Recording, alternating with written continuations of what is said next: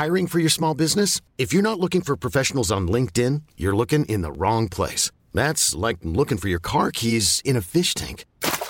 LinkedIn helps you hire professionals you can't find anywhere else, even those who aren't actively searching for a new job but might be open to the perfect role. In a given month, over 70% of LinkedIn users don't even visit other leading job sites. So start looking in the right place. With LinkedIn, you can hire professionals like a professional. Post your free job on linkedin.com slash achieve today. Un petit mot pour vous rappeler que s'il n'y a pas de publicité ou de sponsor dans le rendez-vous tech, c'est parce que l'émission est entièrement financée par ses auditeurs. Aujourd'hui, j'aimerais remercier Raphaël Ramponi, Jean-Michel Gaillard, Damien, Michael Béguin, Dinandal, Monsieur Pépite et Lorient Agnès. Merci à vous tous de soutenir l'émission et merci à tous ceux qui choisissent de le faire. Bonjour à tous et bienvenue sur le Rendez-vous Tech, l'émission qui explore et qui vous résume de manière compréhensible toute l'actualité tech, internet et gadgets.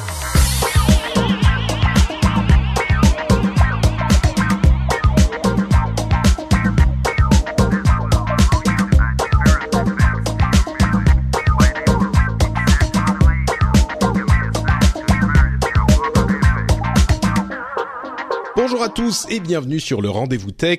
C'est l'émission où on veut résume toute l'actu technologique, internet, gadgets. Euh, on fait ça euh, de manière distrayante, j'espère. On vous explique tout ce qui s'est passé d'important dans les deux dernières semaines. Et pour m'accompagner dans cette aventure incroyable, bon déjà, je vous donne mon nom, hein, on se présente, euh, on est poli. Je suis Patrick Béja et j'ai donc mon compagnon de tous les deux épisodes qui se joint à moi, Jérôme Kainborg. Comment ça va, Jérôme?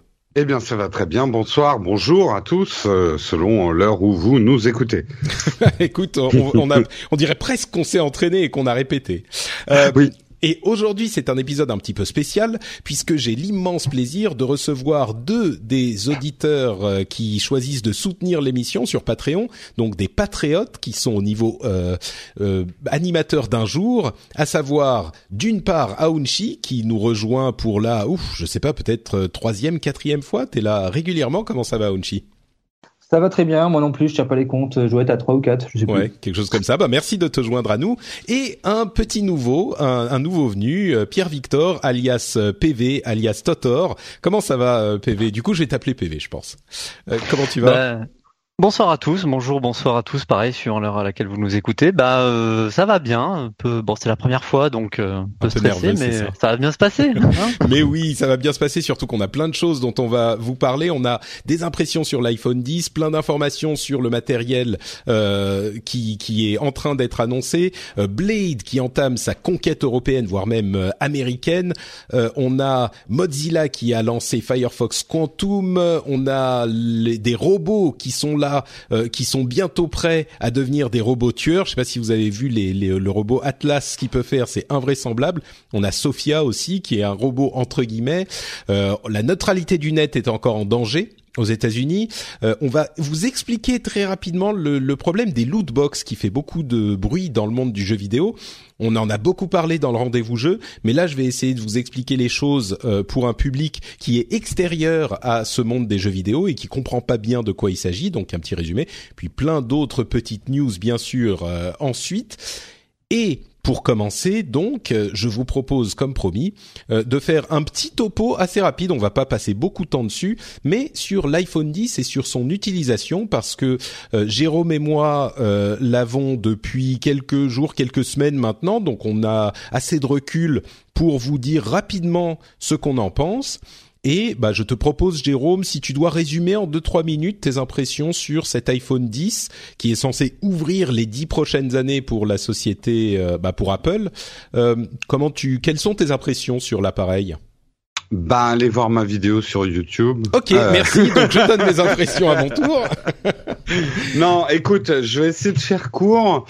Euh, oui, parce que la vidéo euh, fait 25 20 minutes, excellente qualité non, comme toujours. Non, c'est une 18, c'est pas une 18 ah, c'est 18 20, minutes, ouais, j'ai dit 20, 20, minutes, mais c'est 18. Ouais, ouais.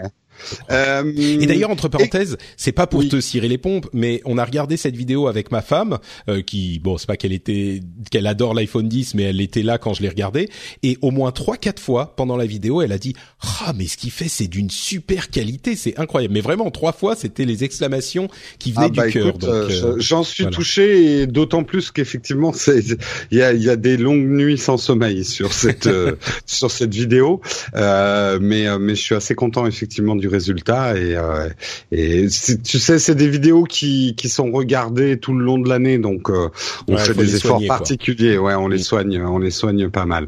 Euh, écoute pour l'iPhone 10 euh, je m'attendais pas à être aussi content en fait. Je suis un peu blasé depuis le 6 euh, chaque année, il y a une, on va dire, une itération du, du 6, euh, pas mal, meilleure caméra, Touch ID et tout ça. C'était bien, mais rien de très très hyper excitant. Euh, là, je suis vraiment ravi par un. La chose qui me plaît le plus, c'est un retour à une taille normale, euh, sans compromis.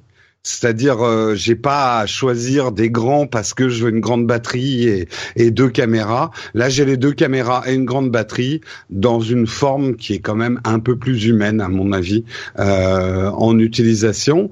Euh, après, tout a été dit. Le Face ID. Euh, il y a des défauts. Euh, moi, je, alors, je sais que ça poserait un problème de sécurité, mais ça fait plus d'un mois que je l'utilise. Le Face ID, c'est génial pour le délock mais on a quand même un geste à faire. En fait, j'aimerais dans l'absolu que quand il me voit, il ouvre et je suis directement sur mon iPhone. Ça hmm. poserait des problèmes de sécurité, mais euh, mais on en est presque devenu à ce point paresseux qu'on aimerait que euh, avec le Face ID, il fasse tout tout seul en fait. Euh, je sais que j'adore par exemple dans les applications euh, comme euh, comme One Password ou Dropbox euh, que le Face ID me détecte tout de suite, j'ai plus, j'ai même plus à appuyer sur un bouton euh, Touch ID le doigt pour qu'il euh, pour qu'il voit ton empreinte euh, digitale, quoi. Ouais. Hmm. Et il y a des détails comme ça qui me font dire qu'effectivement il y a un petit côté quand même en avance. Je parle bien sûr, calmons les esprits, en avance pour un iPhone parce que je sais qu'on va me dire que dans Android ça existe depuis 10 ans, euh, mais voilà, c'est ces trucs de détail. Le truc que j'adore, c'est les notifications masquées jusqu'au moment où tu regardes ton iPhone 10. Euh, c'est quelque chose qu'on n'avait pas sur les autres iPhones et qui là se fait naturellement puisque tu n'as rien à toucher. Il suffit de regarder ton iPhone et tu peux lire le contenu de tes notifications. Euh, c'est élégant. Voilà. C'est vrai que moi aussi je rejoins un petit peu ton impression d'être de, de, surprise euh, à l'agrément d'utilisation. Face ID, je le trouve effectivement. Il y a trois éléments qui m'ont vraiment plu. Face ID, je pensais pas et en fait je trouve ça dans la pratique plus rapide à utiliser que Touch ID, alors que j'imaginais pas.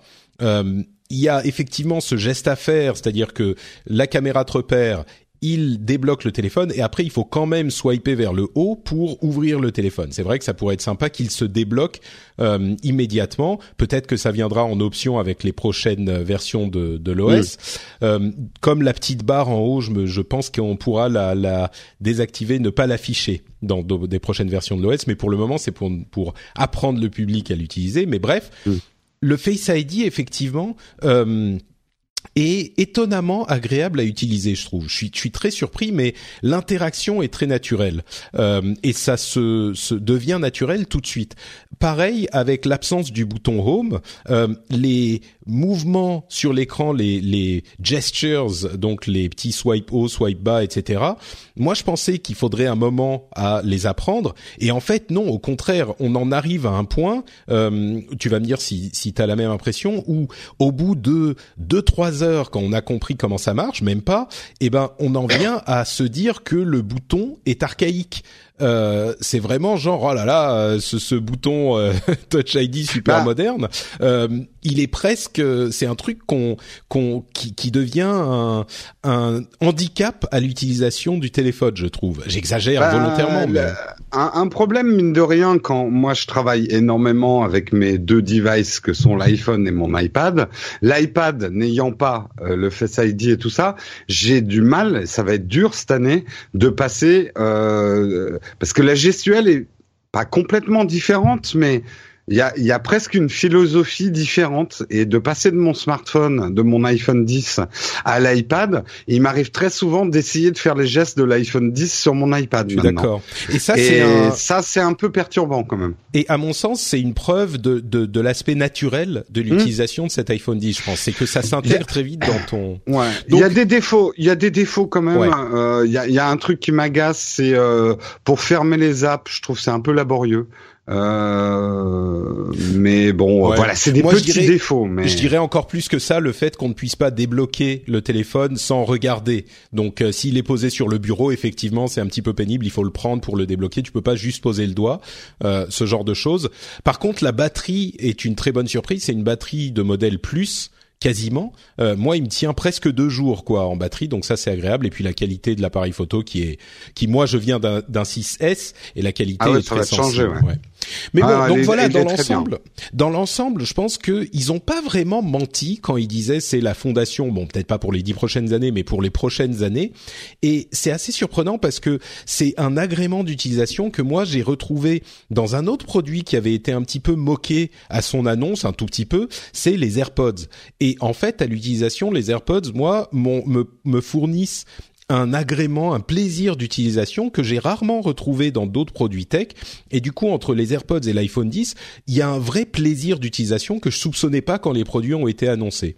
Donc euh, voilà, pour les impressions rapides de l'iPhone 10, peut-être les, les deux euh, PV Onchi, je crois que PV t'as eu t'en as eu un entre les mains rapidement. Toi t'es t'es pas du tout Apple, hein, donc peut-être que c'est c'est pas un truc qui te parle, mais quelles quelles ont été tes impressions? Alors euh, ouais, moi je suis du tout, je suis, je suis désolé, je suis pas du tout Apple. Euh, j'ai, ah bah, euh, eu pas. depuis, ouais, mais quand même un petit peu. non, j'ai, j'ai un, j'ai eu des toute la, la, enfin pas toute la gamme, mais j'ai renouvelé mon téléphone Android depuis que j'ai l'Android sur la, la, la gamme Nexus, dont j'ai toujours été un peu biberonné au Nexus. après, je l'ai eu en main, j'ai, bon, j'ai vite fait essayé de regarder une vidéo YouTube. Alors c'est vrai que la frange, moi, ça me dérange un peu la frange, comme tu dis, euh, Jérôme, il me semble dans ta vidéo là, mm. le, mm, les caméras euh, pour permettre le Face ID, parce que du coup, ça permet. Donc, c'est sympa en utilisation euh, normale. Après, quand tu regardes une vidéo, moi qui regarde beaucoup de vidéos sur mon téléphone, c'est vrai que ça fait soit tu as la, vidéo YouTube qui est dans un carré et du coup t'as pas la frange, soit tu essayes de zoomer un peu et du coup ça rentre dans la frange quoi.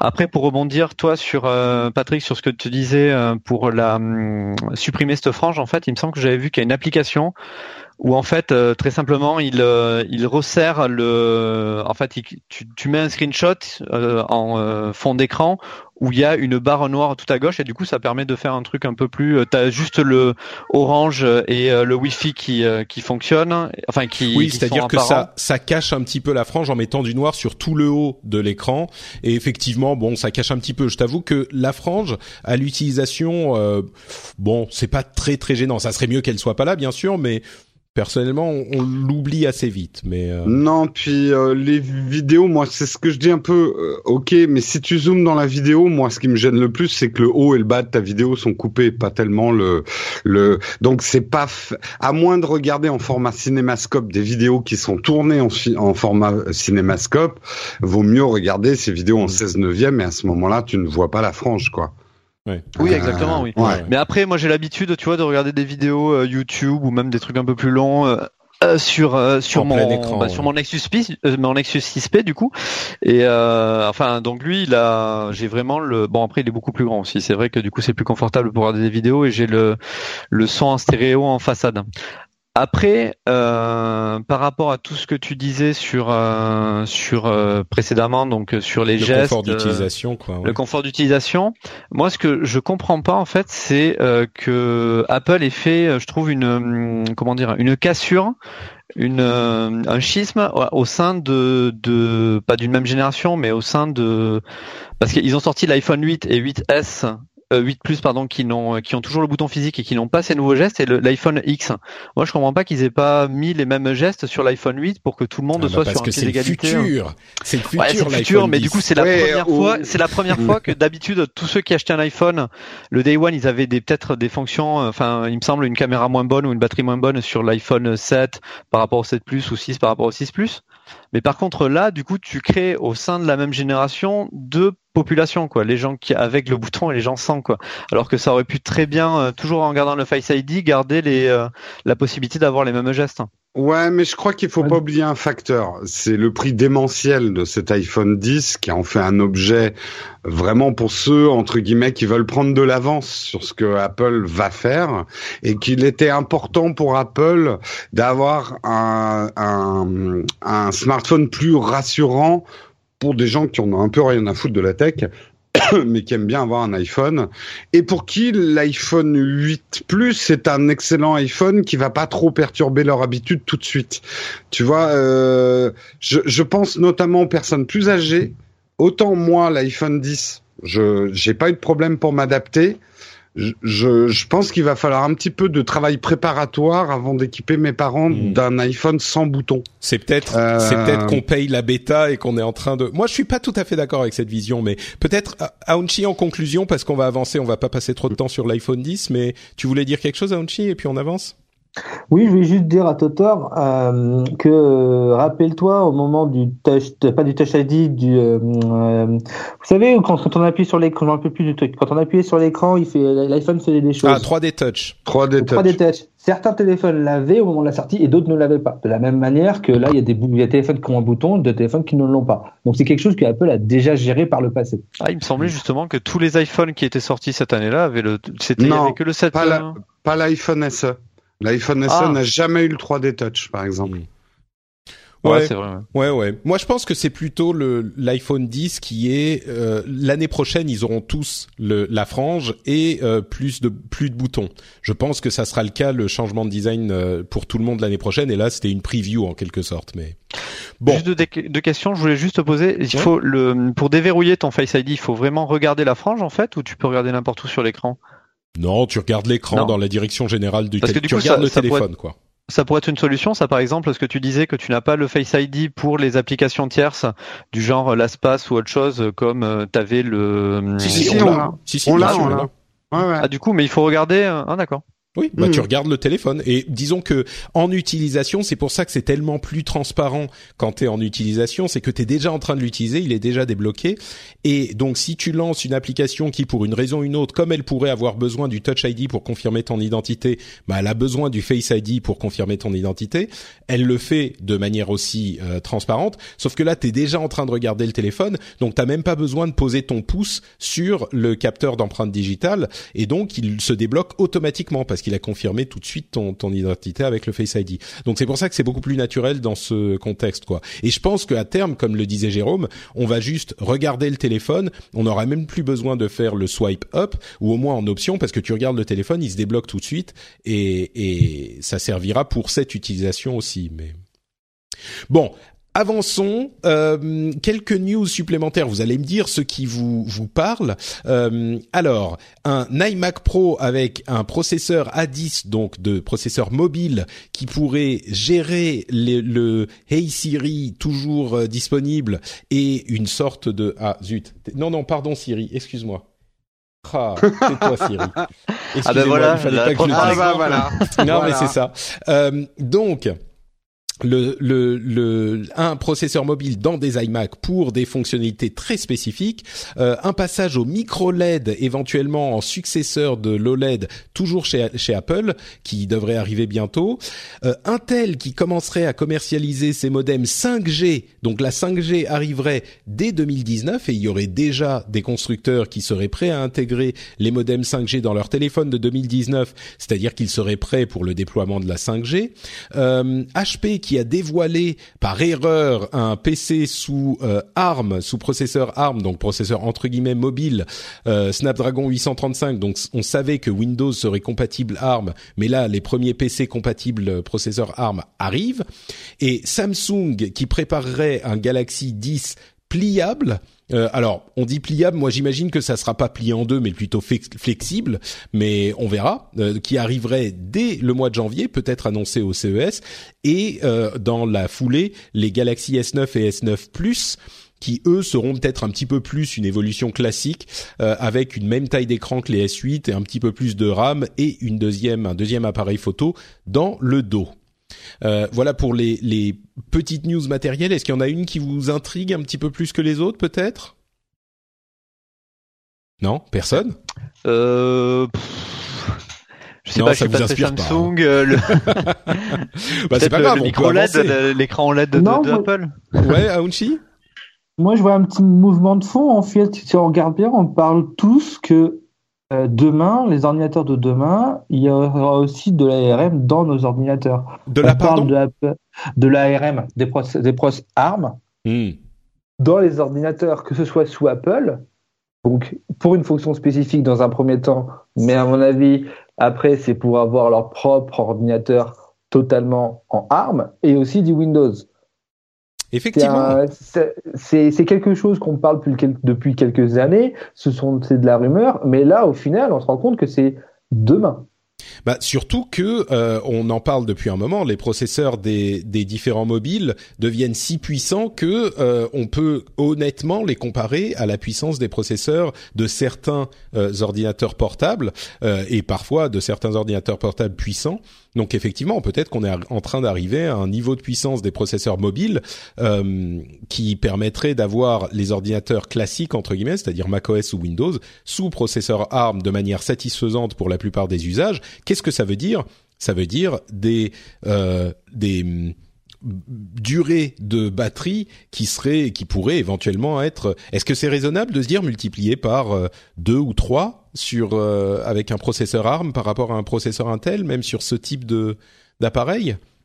C'est le bénéfice euh, principal n'est-ce pas? Je me je dis pas de bêtises.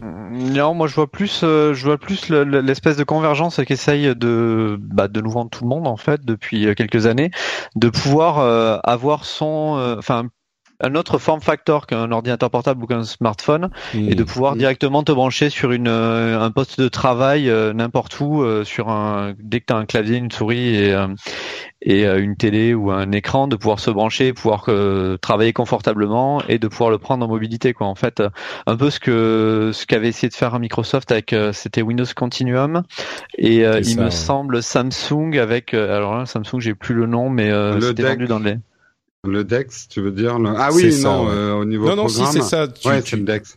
Le, le, le, le, le Dex appelé Dex, mais oui, l'idée était la même, effectivement. Ouais. Et d'une certaine façon, ce que Apple essaie de faire avec l'iPad Pro, une, un nouvel outil informatique euh, mi-ordinateur, mi-mobile. Euh, ce qui est intéressant aussi dans la stratégie sous-jacente, si on est un petit peu plus dans l'étude industrielle de ce qui se passe au niveau de l'informatique, en tout cas dans le cas d'Apple, euh, Apple veut revenir à des architectures de processeurs spécialisés et séparés afin de diversifier ses fournisseurs aussi. Euh, Apple en a un peu marre d'être pris euh, à la gorge et menacé. Je pense que leur histoire avec Qualcomm euh, les, les, les refroidit bien aussi. Et en tout cas, c'est ce qui se dit autour de l'iMac Pro. S'il a une architecture qui sera beaucoup moins dépendante de son processeur, mais qui aura une diversification des tâches dans des processeurs et des coprocesseurs dédiés à certaines tâches, ça les rend beaucoup moins dépendants en fait d'un fournisseur et certainement plus en position de force pour négocier les choses.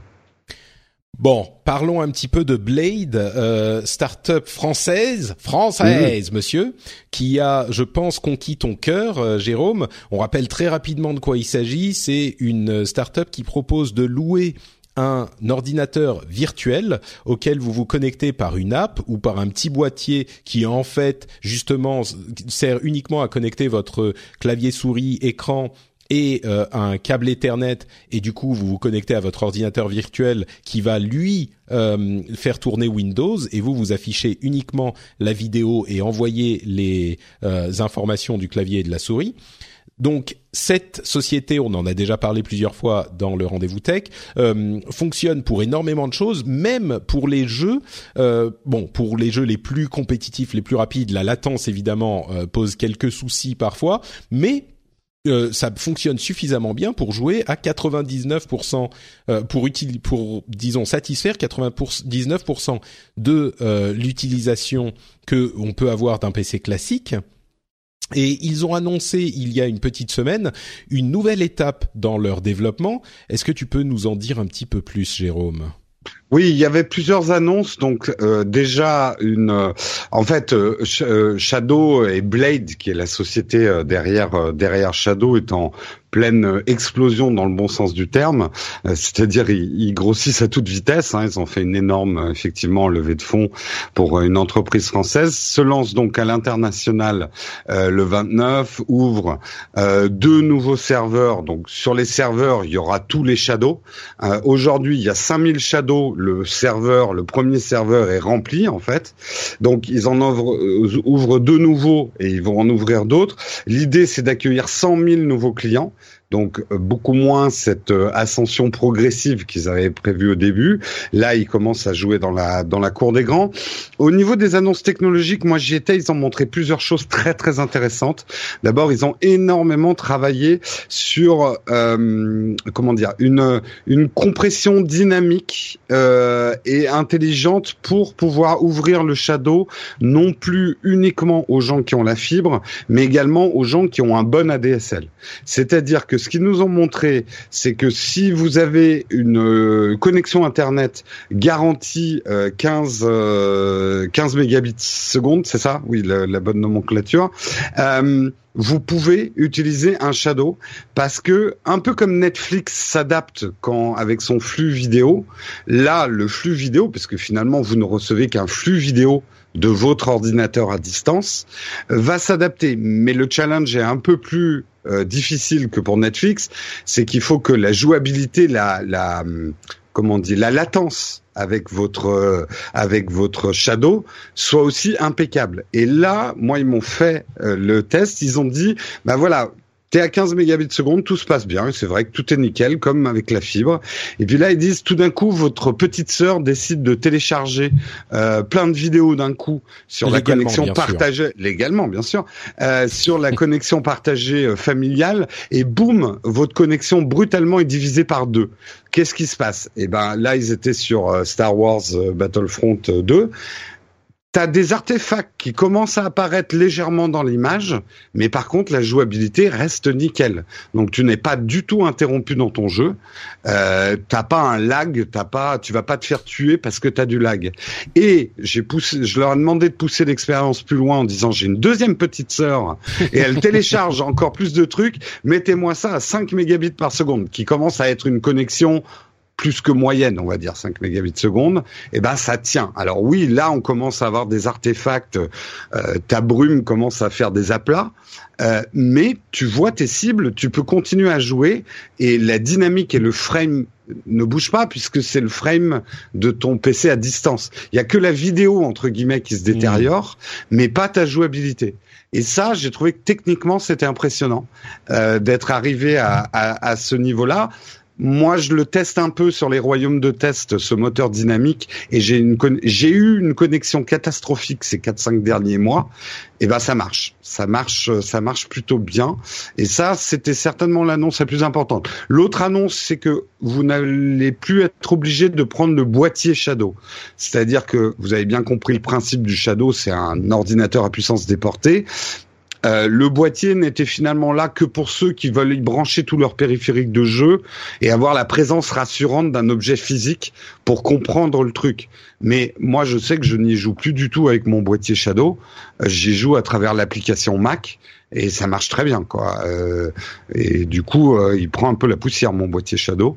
et là, vous serez obligé de le payer ça veut dire que concrètement, euh, oui, enfin, on n'est pas obligé de le payer. Disons que euh, il n'était pas payant déjà à la base, donc euh, on peut le bah, payer en plus si on veut. Il faisait partie du forfait. C'est ça. Mais ils n'ont pas réduit le prix du forfait, donc. Euh, oui, oui, oui, Non, mais. donc, mais bon, mais mais c'est vrai que c'est un. Du coup, on peut juste, c'est un service sûr entièrement. Ont pas baisé... Je crois que ça a baissé un petit peu quand même. Hein. Ah, alors il faudra que j'aille voir. À 20, il faudrait que je vérifie, mais là c'est à 29, enfin à 30 euros par mois. Euh, si tu prends l'abonnement d'un an, c'était pas à 35 avant, mais je me gourre peut-être. J'ai pas l'impression. Hein. Peut-être, peut-être. bon, ouais, euh, je sais pas. Non, ils n'ont pas bougé les prix des, des abonnements. Ils toujours au même prix. C'était c'était 30 euros avec euh, le boîtier quand tu engages euh, un an. Si Mais du coup, ça veut dire que, pardon, pardon, vas-y, PV. Oui, pardon, je veux revenir sur le, test de Jérôme. En fait, c'est ce, test que tu as fait là, donc du coup en 15 mégas, méga bits par seconde, avec euh, ta sœur et ta deuxième sœur qui téléchargent plein de vidéos sur Internet. C'est pas le vrai test. Ce qu'il aurait fallu leur demander, ce qu'il aurait fallu leur demander, c'est mettez trois shadows sur une connexion avec vos deux sœurs euh, sur deux shadows différents qui téléchargent. Euh, non, non, mais t'as raison, mais je peux te parler d'une expérience puisque Marion et moi on joue à Divinity, le, le, deuxième Divinity, sur sa connexion connexion SFR de merde, on va le dire, parce qu'elle est vraiment pourrie. Donc on est deux shadows connectés en même temps, on arrive à jouer. Mais sur euh, sur une connexion SFR câble quand même, pas ADSL. Ah ouais, enfin, la, tu l'as connu, hein Oui, je l'ai connu. Oui, de, la de la SFR, euh, j'ai connu des meilleurs ADSL que le câble de chez SFR. Hein. À vrai dire, moi, ce qui me pose plus, ce qui me fait me poser plus de questions, c'est pas tellement la bande passante euh, que la latence, parce que sur l'ADSL, on le sait, le gros souci, enfin, ou, en tout cas, l'énorme avantage de la fibre, c'est la bande passante qui est très très faible. Euh, pardon, la latence qui est très très faible. Donc, euh, c'est surtout ça, je pense qu'il faudra tester. Mais en tout cas, ce qui est certain, c'est que Blade entame euh, sa son son expansion euh, et le service du coup devient entièrement euh, virtuel ou pas virtuel mais numérique. Donc on n'a plus besoin de s'embarrasser d'un petit objet physique, si petit qu'il soit. On peut aller sur le site, s'abonner et le tester tout de suite. Alors moi j'encouragerais vraiment les gens à tester avant de s'abonner, de se lancer dans un abonnement, parce que c'est sûr que en fonction des différents types de connexions, ça va être euh, des expériences différentes. Mais sur le principe, on, a, on, est plusieurs à l'avoir testé à dire que ça fonctionne, en tout cas en fibre. Et vu qu'ils vont s'étendre et qu'ils ont un partenariat pour euh, être, on l'espère, disponible avec de la bonne, euh, une bonne connexion dans plusieurs pays d'Europe. Et à vrai dire, ils commencent à se lancer aux États-Unis aussi. Eh ben, c'est un, un, vraiment un truc qui a euh, un intérêt certain pour certains utilisateurs. Et là, le 29, c'est lancement en Allemagne, en Angleterre, en Belgique, en Suisse, au Luxembourg, et je crois que c'est tout pour l'instant. Il y a les euh, applications euh, iOS et, qui arrive aussi Alors euh, iOS, ça va arriver un petit peu plus tard parce qu'il faut des validations chez Apple, mais Android, elle est au point et elle va adopter ce nouveau moteur adaptatif. Et, et je donne ça comme dernier détail. Moi, ils m'ont fait une démo du dernier Lara Croft, euh, Lara Croft, pardon, pas Lara Croft. Non, non, t'as euh, raison, c'est Lara Croft. Lara Croft, oui, c'est Tomb Raider, oui. Warcraft et Lara Croft. C'est ça. voilà. En 4G avec une 4G de ville, hein, la 4G d'un iPhone. Euh, je sais pas après si la 4G c'est quelque chose de bon en latence ou pas, mais la réactivité avec une manette de jeu, elle était absolument nickel. La 4G, la latence, c'est la même qu'une fibre, à peu près. Ah bon, d'accord. Donc elle est bonne. Donc c'est pas franchement un bon exemple non plus. bah si, c'est un bon exemple parce que ça veut dire que euh, c'est quelque chose qui est. Alors le problème ensuite, ça va être pour le débit, pour la data, parce que en vidéo, ça va quand même consommer un petit peu, mais enfin pas plus qu'un YouTube ou autre chose. Bah, moi, j'ai alors j'ai joué tout. Une bêtise. C'est la même hmm. qu'une connexion ADSL. ADSL. Ah d'accord. L'exemple est pas mauvais. Hein. équivalent à une euh... la latence. Attends, attends. Aounchi, vas-y, fini, pardon. Alors, la 4G, en termes de latence, c'est équivalent à du DSL, mais en termes de débit, on peut faire, grosso modo, comme une fibre, on peut taper les centaines de mégas sans problème. C'est ça, d'accord. Mais bon, pour la latence, donc, c'était quand même un exemple qui pouvait être parlant, quoi. Hmm. Bah, moi, j'ai joué trois soirs de suite à euh, Heroes of the Storm, qui est un jeu qui demande quand même une latence correcte. C'est pas Overwatch, mais j'ai joué en 4G de chez moi parce que mon internet était dans les choux. J'ai eu aucun problème de latence. Hein. Euh, bah pour moi, ce qui est ce qui est le plus intéressant, effectivement, c'est que ça veut dire que euh, à part pour les utilisations les plus intensives d'un jeu très compétitif et très rapide, bah c'est, je pense, assez confirmé que ça peut fonctionner. Donc euh, bon. Après, euh, il y a 4G et 4G aussi parce que du coup, 4G euh, en, centre de Toulouse ou mais bien sûr, de Paris, j'imagine que ça va. Mais, par contre, si je l'amène en vacances, j'ai déjà fait le test en Vendée. Il fallait que je sois dans sur un bout de marche pour recevoir une. ouais, non, non, mais il faut pas mentir aux gens non plus. Ça sera toujours le shadow très dépendant de ta qualité de bah, connexion. Il bah, y a des gens qui disent ah j'ai que 5 mégabits, est-ce que je peux quand même avoir un Shadow? Et les gens de Shadow ont l'honnêteté de leur dire non, vous allez avoir une expérience dégradée. Euh, on va pas vous le, en gros, on vous conseille absolument pas de prendre un Shadow. Euh, il le mieux c'est quand même d'avoir la fibre hein, pour un Shadow, c'est clair. Bon, avançons. Euh, quand même, bonne nouvelle pour euh, pour Blade. Et donc, si vous attendiez pour vous y intéresser, bah, c'est peut-être le moment, le 29, de commencer à vous y intéresser. Je, termine juste un truc, Patrick, parce que j'ai oublié quand même un élément important. Ce qu'ils avaient promis depuis le départ, ils le font. Ils upgradent la carte graphique de tous les Shadows, donc pour le même abonnement. Ça, c'était la promesse, c'est que ton Shadow est mis à jour par les équipes de Blade euh, dès qu'il y a une nouvelle carte graphique, euh, on va dire mainstream. Ils veulent maintenir en fait ton niveau de Shadow à un PC à plus ou moins 1600 euros. Donc là, ils équipent tous les Shadows euh, de cartes 1080 c'est plus que du euh, mainstream. Le 1080, c'est à peu près ce qui se fait de mieux quand même. Ouais, c'est à peu près. Parce que le 1080, c'est la carte de l'année dernière, non? C'est la carte de l'année ah, bah, dernière, mais c'est mais c'est la carte la plus puissante de l'année dernière et ils ont pas encore le, la nouvelle version, donc il y en a pas, d'autres qui existent. Ouais. La TI Ouais, enfin la TI c'est une version de la 1080. J'ai parlé d'un PC à 1600 euros, j'ai pas parlé d'un PC à 2000 euros non, non plus. Attends, pour le public du rendez-vous tech, soyons clairs, la 1080 hmm. c'est à peu près le mieux qui se fait dans le domaine des cartes graphiques. Basta. Voilà. Après, oui, tu mm. peux avoir des trucs, la TI, la machin, la Titan X, la je sais pas quoi, qui va te coûter euh, 1500 euros la carte graphique. Oui, c'est possible, mais la 1080, c'est le haut de gamme euh, des cartes graphiques. Ouais, mais ce que je veux dire, moi, exactement, c'est qu'il reste quand même, enfin, il, me semble que c'était 1070 qu'ils avaient mis à la base, en fait. Donc, du coup, ils passent sur les 1080.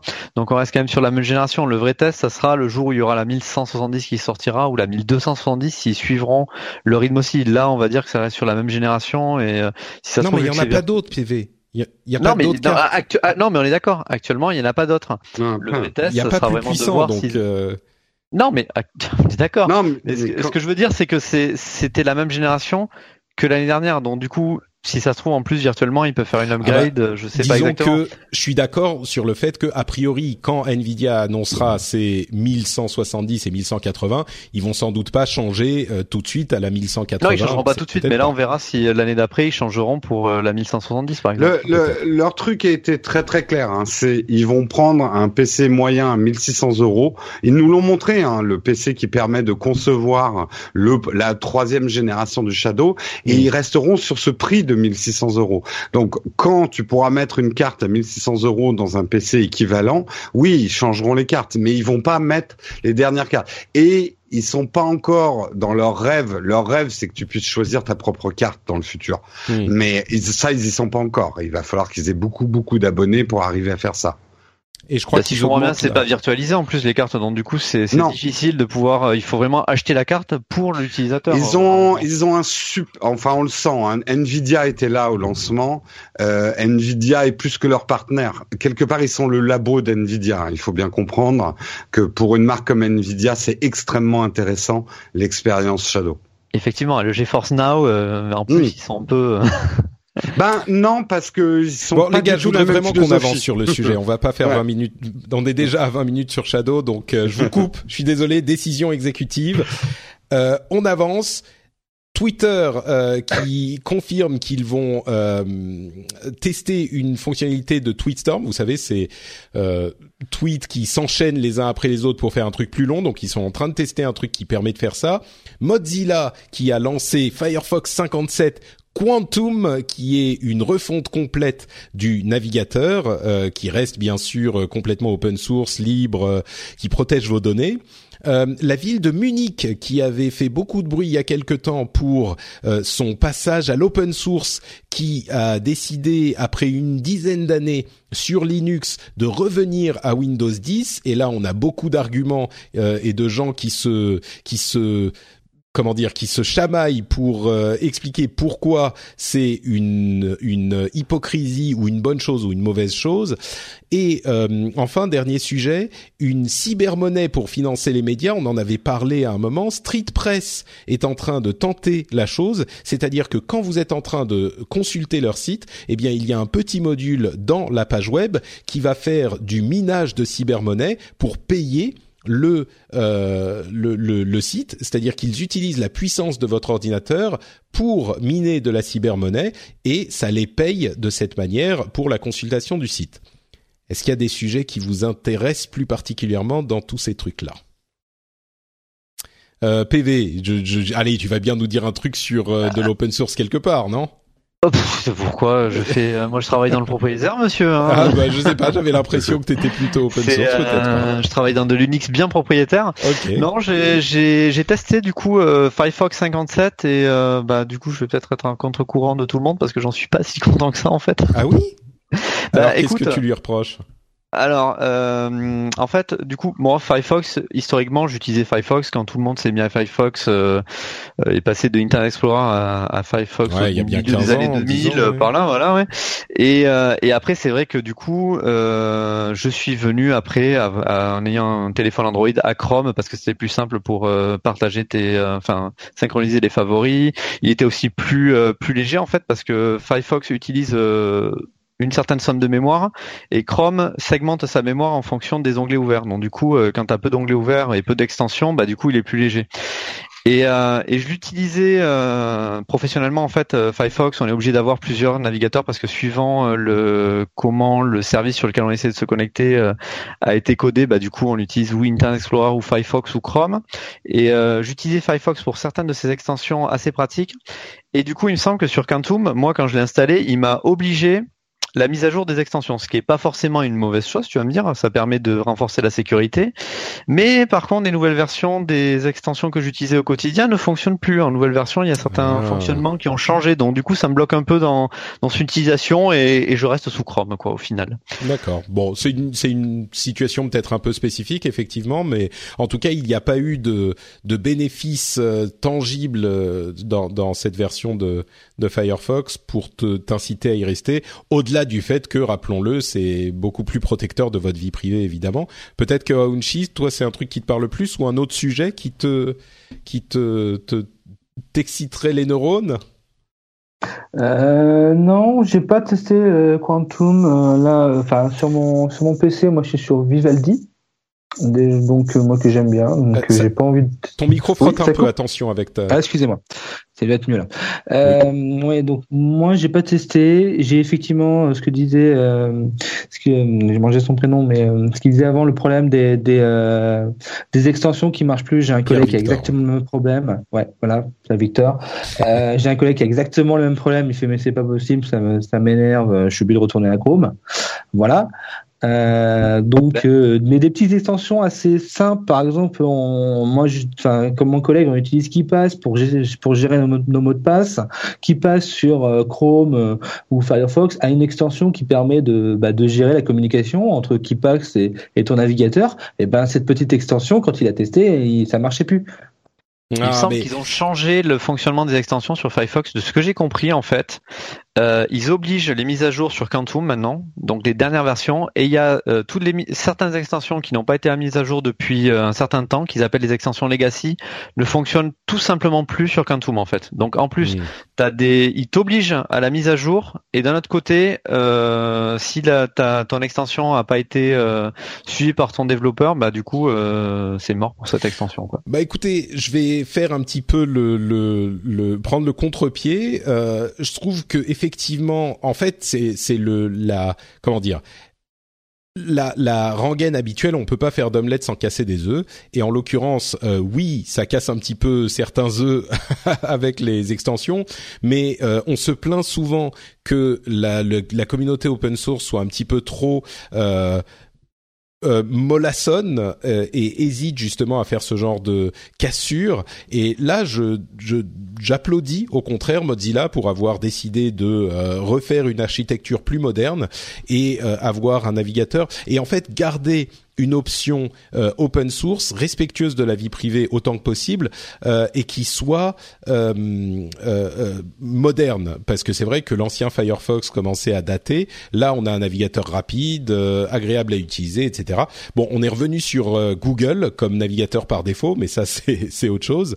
Mais bon il est disponible également sur iOS et sur Android. Donc si vous êtes intéressé par la protection de votre vie privée contrairement visiblement à tous ceux qui sont dans ce podcast, parce que moi aussi j'utilise Chrome, mais euh, peut-être considérer l'utilisation de, Firefox et de sa nouvelle version Quantum. Euh, le dernier euh, petit sujet que je voulais évoquer, c'est celui des robots tueurs. Euh, oh bon, j'ajoute le, petit truc tueur. Je ne sais pas si vous avez vu ces deux. Alors il y a un, truc, c'est Elon Musk qui a construit sa batterie géante en Australie pour euh, fournir de l'électricité avec les variations de, de euh, génération d'électricité. Il avait dit je peux le faire en 100 jours. Il fait une batterie énorme pour conserver l'électricité et, et alimenter la région qui en a besoin, et eh ben il l'a fait en 100 jours et donc c'est c'est un petit peu la section euh, Elon Musk l'idole des jeunes quoi. C'est pas vraiment plus que ça, c'est juste encore Elon Musk qui réussit un truc. Mais au-delà de ça, un truc contre lequel il nous euh, prévient, en fait, il tire la sonnette d'alarme depuis longtemps, c'est les robots et l'intelligence artificielle, mais surtout les robots dans ce cas précis dont dont je veux parler vous vous souvenez du robot Atlas qui arrivait à marcher, qui était une sorte de truc euh, Terminator cauchemardesque, euh, qui arrivait à marcher dans un petit peu n'importe quelle condition? Eh ben, figurez-vous que ils en ont présenté une nouvelle version qui saute. Mais quand on vous dit qu'il saute, c'est pas juste qu'il saute sur place euh, de manière un petit peu maladroite. C'est qu'il saute sur des des petites comment dire des petites des petits parpaings euh, un petit peu élevés, et puis il saute de l'un à l'autre, et puis il fait des demi-tours, et puis il saute en faisant des demi-tours, et puis il saute à un truc qui fait un mètre, un mètre et demi, et puis il fait un salto arrière pour euh, revenir sur le sol ensuite. C'est hyper impressionnant.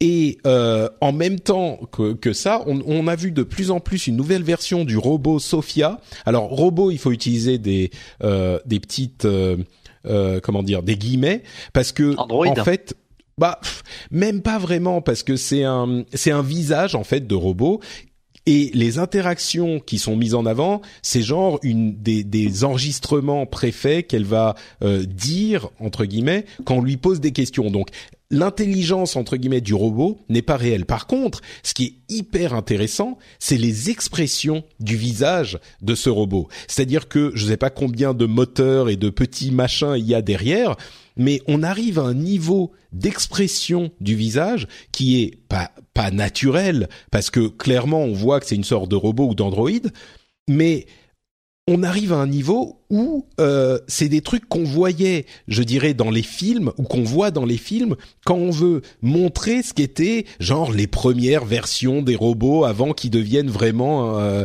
impossibles à distinguer des, des êtres humains, quoi. J'ai connu des vieilles au Botox qui avaient moins d'expression que ça. Hein. Voilà, exactement, exactement. Et donc entre ces deux trucs, je me suis dit mais euh, les, les, robots sont en train de faire des avancées de géants. Je sais pas si vous avez vu ces deux vidéos entre Atlas et, euh, et Sophia, mais moi j'ai été à la fois euh, fasciné et un petit peu inquiété quand même.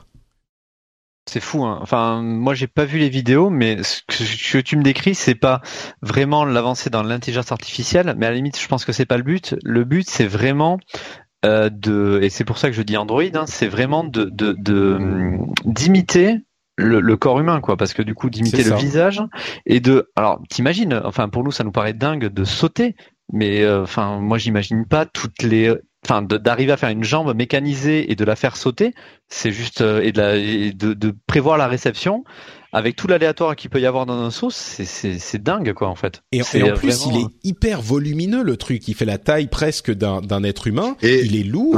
Ouais, vas-y. Et surtout, il est autonome. Euh, il n'est pas relié à un câble, à une batterie, etc. Bon, à mon avis, il a plus de batterie après son sopère, donc on n'y est pas encore au Terminator qui vont arriver chez nous en bondissant, machin. Non, mais on n'en est pas très loin quand tu mets les batteries d'Elon Musk. Ouais. Ouais, ouais, mais bien sûr. Et, et en plus, c'est pas juste des petits sauts de, de tu vois, de, de, juste, je fais un petit saut sur un, je suis dans la rue et je saute sur le, euh, sur le trottoir il fait un saut périlleux arrière d'un truc euh, qui est à, à bien euh, aller 75 cm, un mètre de hauteur. Et, ça veut dire qu'il est, il peut faire du kung-fu. non mais c'est ça. Mais c'est fou. Non mais franchement, je suis, hein. je suis bah, assez. Euh, l'évolution, ça serait qu'ils arrivent à faire un exosquelette qui te permette de faire ça, quoi. T'imagines ah, ah oui, non, bah, le truc c'est qu'il plie ses jambes d'une manière qui est pas forcément très naturelle pour un être humain. je pense. Ouais, le truc, le, le problème qu'on va avoir, l'exosquelette, là encore, on est dans un fantasme typiquement humain, mais finalement, l'être humain à l'intérieur de ce truc-là ne sera plus limitatif que qu'autre chose. Vrai, ouais. Et qu'il sera beaucoup plus performant sans humain dedans. Et c'est bien ça qui est flippant. Mais euh, du coup, euh, tu le prochain rendez-vous tech, tu nous annonces qu'il y a une nouvelle société qui s'appelle Cyberdine qui a mis en place euh, une, une, intelligence artificielle Skynet et c'est juste ce qui manque quoi. mais franchement, tu sais, on rigole, mais tous ces facteurs sont en train de converger à une vitesse qu'on réalise pas. Et il y a plein de gens qui nous mettent en garde contre l'intelligence artificielle et ce genre de choses. Et, et, je pense qu'on va y arriver beaucoup beaucoup plus vite. Qu'on, qu'on c'est, plus de la science-fiction, c'est juste le futur. Alors le futur quoi 5, 10, 15, 20 ans, 30 ans, je sais pas. Mais c'est pas de la science-fiction, c'est juste des évolutions, des trucs qui existent déjà quoi. Hmm. Bref.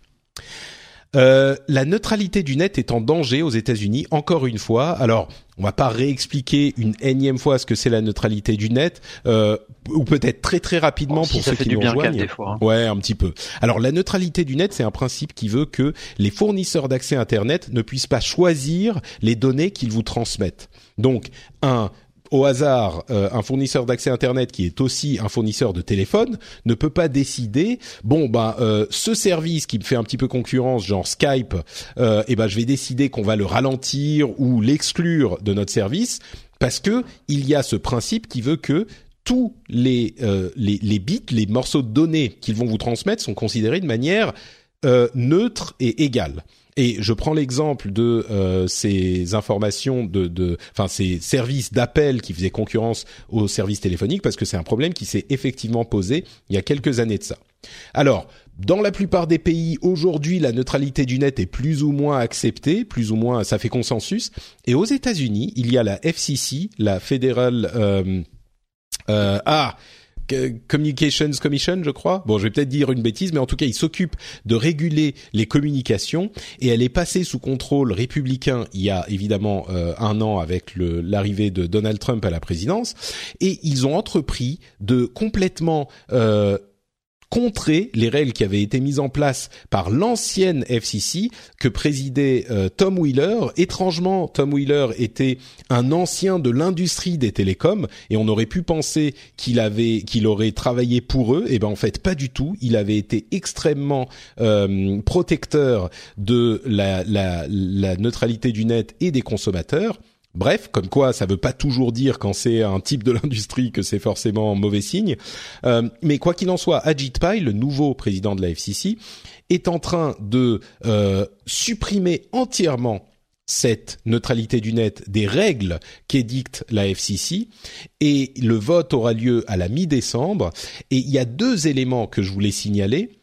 D'une part, euh, ils sont obligés légalement de d'accueillir, enfin de proposer des commentaires de, du public quand ils proposent des nouvelles règles, euh, cette FCC, et ils ont ouvert les commentaires il y a plusieurs semaines euh, de ça, et on a une étude euh, que Jeff Kao, qui est un, une sorte de hacker analyste, a fait, a montré que il y avait une immense majorité des commentaires qui avaient été postés sur le site de la FCC, qui avaient été en fait une sorte d'attaque coordonnée par euh, on ne sait pas qui exactement, mais en tout cas qui, postait des commentaires construits artificiellement, euh, qui étaient pour l'abolition de ces règles de neutralité du net.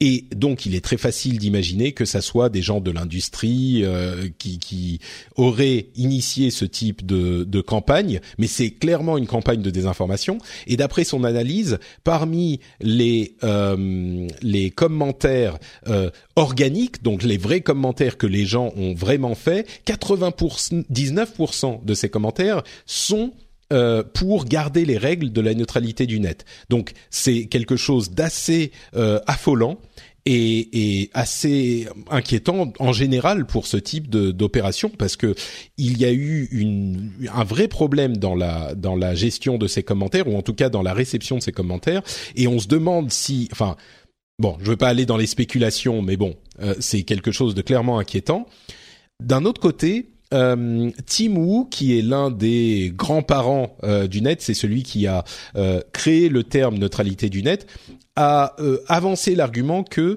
il y avait, ils auraient du mal à la FCC à faire passer ces nouvelles règles s'ils étaient contrés par des procès parce que ils n'ont pas d'arguments légaux pour expliquer ces changements de règles. Parce qu'il n'y a pas de problème de profit au niveau des euh, des FAI.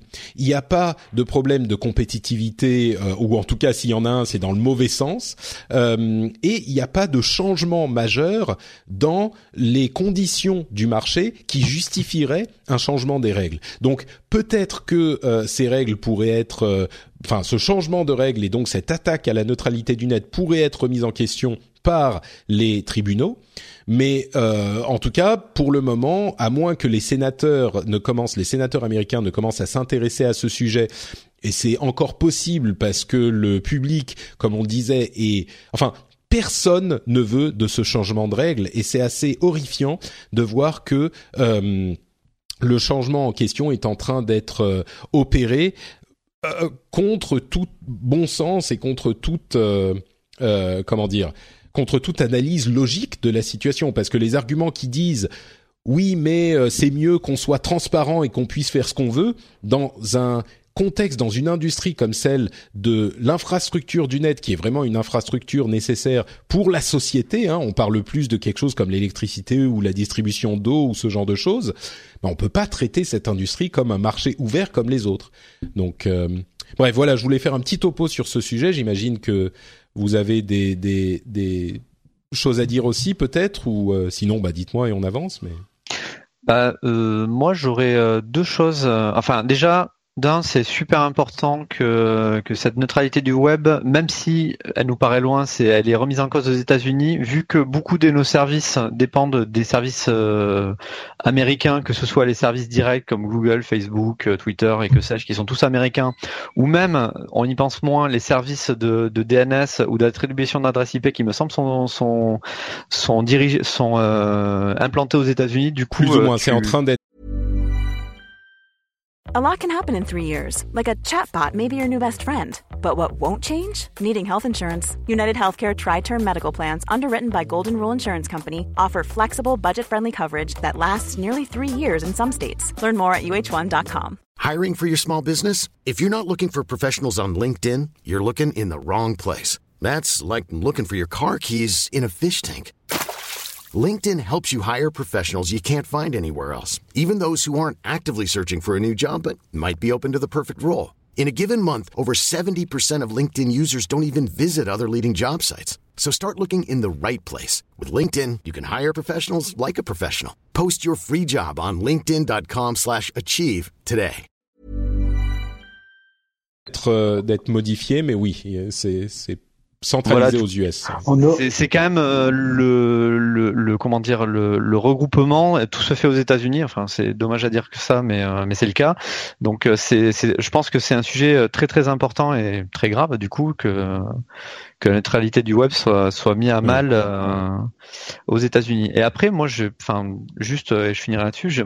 par contre, moi, j'ai l'impression de mes cours euh, il y a longtemps en école informatique que la neutralité du web était pas si, comment dire, si garanti que ça, parce que alors c'est là où euh, Anchi pourra peut-être euh, peut-être plus calé que moi là-dessus, ou alors sinon je fais un appel à, à témoins sur les commentaires pour qu'on m'explique euh, comment ça fonctionne. Mais moi j'avais compris qu'avec euh, le protocole de routage qui est utilisé en, extérieur sur Internet, Internet était construit comme une pyramide en fait si tu veux. Et en haut de cette pyramide, tu as certains opérateurs qui vendent leur transit en fait entre eux, le transit est gratuit, mais pour les opérateurs qui sont plus en bas dans la pyramide, ils revendent ce transit-là. Donc dans les opérateurs qui sont en haut de la pyramide, il y a Cogent, Telia, euh, Orange, et euh, c'est peut-être des noms qui parlent à certains gens parce que souvent il y a eu des soucis. Par exemple, Telia, il me semble, qui est souvent remis en cause dans les problèmes d'accès euh, à World of Warcraft avec Orange, des trucs comme ça, ou Cogent avec Orange, pareil pour les problèmes de Mega Upload à l'époque où il y avait eu des soucis d'accès sur Orange. Alors, Donc, si quelqu'un peut m'expliquer ça. Expliquons Internet. Euh, alors, effectivement, Internet est un ensemble. On a souvent l'impression. Je peux te couper là. Euh, oui, bien sûr. Vas-y, couper, euh, Patrick. Alors, euh, l'internet est fait non pas pour fonctionner de manière pyramidale, mais de manière mesh. C'est-à-dire que tout est connecté, tout, tout est connecté entre eux. Ça, c'est le, le, fonctionnement même de l'internet. Ce que tu disais tout à l'heure, c'est que euh, les, les, DNS et autres, il y a ce qu'on appelle les DNS racines qui sont les plus hauts DNS. C'est-à-dire que quand, quand vous allez sur Internet, vous avez votre opérateur qui a ses propres DNS et puis s'il connaît pas la réponse, il va demander à plus haut. Et au bout d'un moment, on tombe sur ce qu'on appelle les DNS racines. Ces DNS racines, effectivement, la grande majorité sont aux États-Unis, mais il y en a en Europe. Il y en a un en Europe maintenant. Ensuite, sur l'attribution des adresses IP publiques, ce qu'on appelle une adresse IP publique, c'est celle qu'on utilise sur Internet. Euh, il y a une autorité en Europe qui les attribue. C'est le RIPE. Donc ça, c'est une première chose. Après, là où je vais rebondir sur ce que sur ce que tu disais, c'est que t'as pas un fonctionnement en pyramide, mais en fait, tu as différents types d'opérateurs dans le marché des opérateurs. Tu as les, opérateurs costumeurs, c'est-à-dire que ceux que nous on connaît en France, qui sont Orange, qui sont Free, qui sont Bouygues, qui sont SFR, c'est-à-dire ceux à qui nous vendent le service. Eux, pour pouvoir se connecter dans le monde entier, ils passent par d'autres opérateurs qu'on appelle des carrières, qui eux, effectivement, servent à s'interconnecter pour que ce maillage, que ce que je disais précédemment, se fasse. Et effectivement, ce maillage n'est pas neutre. C'est-à-dire qu'en fonction de, de différents paramètres, qui se traduisent techniquement, eh ben on va préférer passer par un opérateur carrière plutôt qu'un autre. Ce que je dirais, c'est que Ouais. Là où la neutralité du net intervient vraiment dans les faits, c'est sur cette dernière étape euh, que tu évoquais, c'est les fournisseurs d'accès qu'on connaît nous, euh, Orange, Free, etc. Et c'est eux qui vont pouvoir jouer sur ce. Alors oui, il peut y avoir d'autres problèmes qui se posent. On avait vu ça avec Netflix et et, euh, et, et certains opérateurs, mais le vrai enjeu du problème de la neutralité du net le plus immédiat, il se passe à la dernière étape. C'est effectivement euh, entre euh, Free, Orange, euh, Bouygues et SFR pour notre cas, si eux, parce que c'est eux qui ont le, contact avec l'utilisateur final, le, client, et si eux décident de commencer à jouer avec ce genre de choses, en particulier aux États-Unis où il n'y a pas assez de concurrence dans cette euh, cette euh, étape, euh, eh ben ça peut poser de gros gros problèmes pour le développement. Et on parlait des gros acteurs de la tech, c'est une chose, mais le vrai danger, c'est le danger pour les prochains euh, arrivants, les prochains Facebook, les prochains Netflix, les prochains Google, parce que ceux qui sont déjà en place, bon, ils vont pas avoir de gros problèmes, mais les prochains, si on dit euh, oui, ben pour Facebook, Google et tout ça, ça va vous passer, mais on vous offre entre guillemets un internet sans paiement supplémentaire à Google, Facebook, YouTube, Netflix. Le reste, ils sont pas inclus dans votre abonnement. Eh ben, s'il y a un nouvel arrivant qui essaye de percer et de euh, mettre un coup de pied dans la fourmilière ou euh, une balle, un chien dans un jeu de quilles ou je ne sais quelle expression, euh, eh ben, il va avoir des problèmes parce qu'il pourra pas toucher les clients finaux et il pourra pas développer son business innovant. Donc, c'est là que qu'intervient le vrai danger de la neutralité du net, au-delà de, des questions de concurrence. Donc, si à l'époque, euh, Skype avait pu être bloqué par tous les FAI en France parce que c'était une concurrence à leur service de nombre de minutes qu'ils vous vendaient euh, sur euh, téléphone, et eh ben ça aurait été un gros souci quoi. Bref, c'est une histoire de gros sous quand même, parce que le problème c'est que les Facebook, les Google, ils, consomment énormément de bandes passantes euh, sur les opérateurs carrières et du coup, euh, les opérateurs en bout de ligne qui nous vendent Internet, bah, enfin, je pense qu'ils sont, euh, ils doivent être bloqués de, de choisir telle ou telle carrière pour avoir un meilleur débit pour Google ou pour bah, Tu sais, après c'est leur salade à faire. Tu vois, ouais, c'est vrai que ça, ça, ça, nous concerne pas, mais bon, après c'est quand même un souci. Hein c'est les salades et en général, euh, si tu regardes les gros consommateurs, c'est YouTube, c'est Netflix, c'est la vidéo. Et en fait, si tu cherches bien, tu verras que YouTube est en fait est un opérateur. Il y a ce, en règle générale, les opérateurs montent ont des peering, donc des interconnexions directes avec YouTube, avec les plateformes de YouTube. Et surtout, ils ont un, un, intérêt à te fournir une bonne, un bon service pour YouTube parce que la raison pour laquelle c'est un problème, c'est qu'il est tellement populaire. Et on a vu ces petits problèmes avec YouTube, avec Netflix, et au final, ils réussissent à résoudre les problèmes. C'est des questions qui sont bon. On va pas repartir là-dedans, mais c'est des bras de fer en fait. C'est des bras de fer, mais des bras de fer dont le vrai enjeu, c'est euh, ça se joue à quelques milliers d'euros. Il faut ajouter un petit, une petite boîte chez ton opérateur et tu règles le problème. Et bon, il y aurait beaucoup de choses à, discuter là-dedans, mais mais l'essentiel à retenir, c'est que la neutralité du net est encore attaquée aux États-Unis. Euh, il y a de fortes chances pour que ces nouvelles règles passent. J'espère qu'elles ne passeront pas, mais si elles passent, euh, c'est pas une bonne nouvelle ni pour eux ni pour nous. Euh, bon, je vais expliquer rapidement cette question des loot box dont certains d'entre vous ont peut-être entendu parler ces derniers ces dernières semaines. Euh, Qu'est-ce que c'est que les loot box? Et encore une fois, on va pas en parler en tant que gamer, mais simplement pour expliquer aux gens qui n'y comprennent rien de quoi il s'agit. Alors en fait, il y a une euh, méthode de monétisation dans les jeux vidéo qui vient du monde du mobile euh, principalement qui consiste à offrir un jeu gratuitement et ensuite euh, fournir des contenus pour le jeu dans des sortes de pochettes surprises. C'est-à-dire qu'on va vous inciter à acheter ces pochettes surprises qui vont vous fournir des éléments qui vont vous permettre soit de, euh, de, des éléments cosmétiques pour vos personnages dans le jeu, soit des éléments de de, de, de, de jeu vraiment qui vont vous permettre d'avancer dans le jeu, de rendre votre personnage plus puissant euh, ou euh, plus capable dans le jeu. Et le business model des applications mobiles est vraiment vraiment basé essentiellement sur ce principe de manière pas toujours très euh, pas toujours très morale, on va dire, pour simplifier les choses.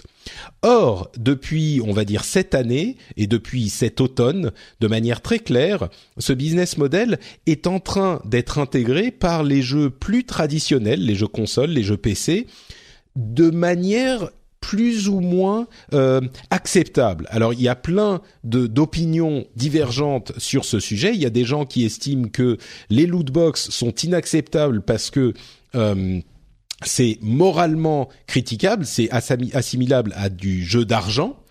Euh, et il y a d'autres qui disent, dans certaines conditions, les lootbox sont quand même assez innocentes. On parle de euh, jeux euh, gratuits qui intègrent des lootbox qui vont vous donner des contenus cosmétiques, donc qui n'impactent pas votre jeu directement, donc qui ont un, un, un impact beaucoup plus optionnel, on va dire.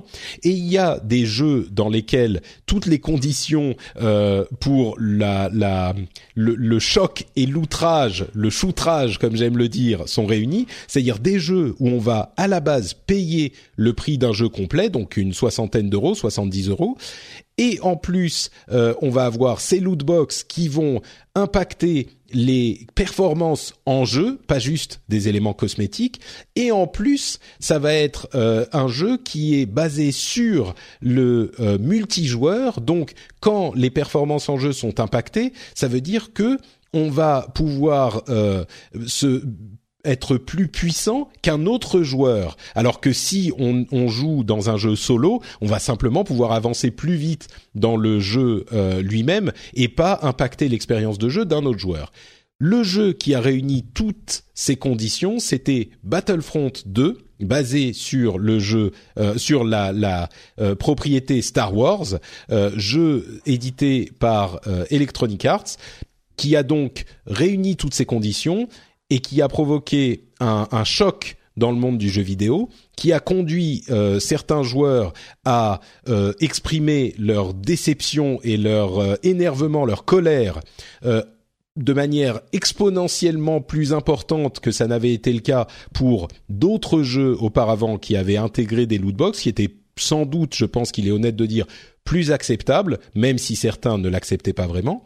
Et donc, avec ce jeu Battlefront 2, le, le l'outrage a été tellement important que c'est remonté jusqu'au niveau de certains gouvernements qui maintenant s'intéressent à la mécanique des loot box, qui sont en train de euh, d'étudier la chose pour décider si oui ou non c'est du jeu d'argent.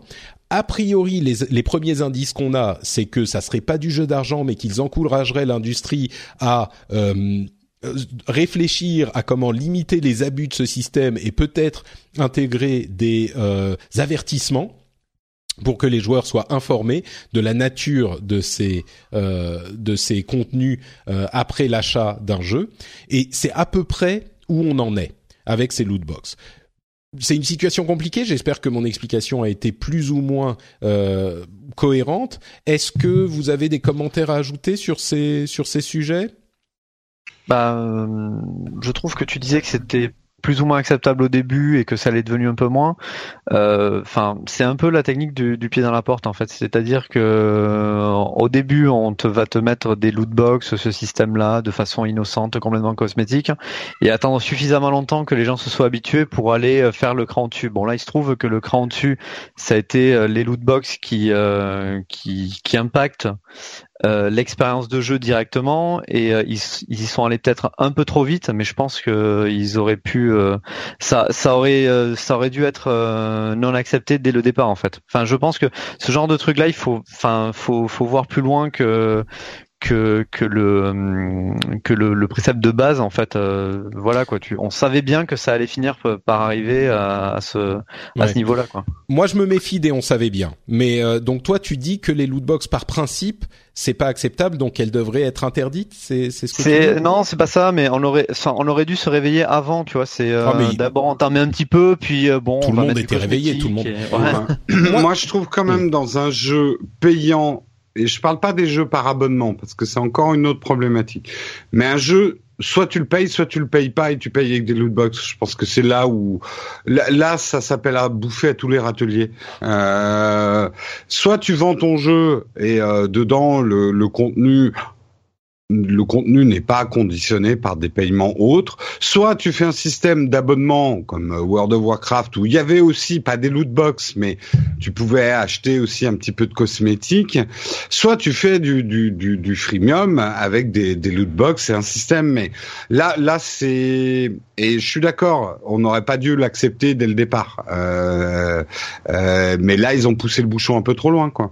Bah, il Moi, me semble que dans Heroes of the Storm, ils ont changé. Alors, je sais plus. Hein, Heroes of the Storm, j'ai joué euh, une fois. Prenons pas trop d'exemples très spécifiques qu'on va pas. Ouais, pardon, hmm. mais enfin, je prends cet exemple parce qu'il me semble que avant, tu pouvais acheter, euh, tu pouvais choisir ton euh, ton euh, ton modèle, ton héros. Tu pouvais acheter spécifiquement un objet virtuel et pour moi, ça, ça va. Alors, je suis le premier à acheter mm. des montures dans World of Warcraft, hein, mais à coup pas.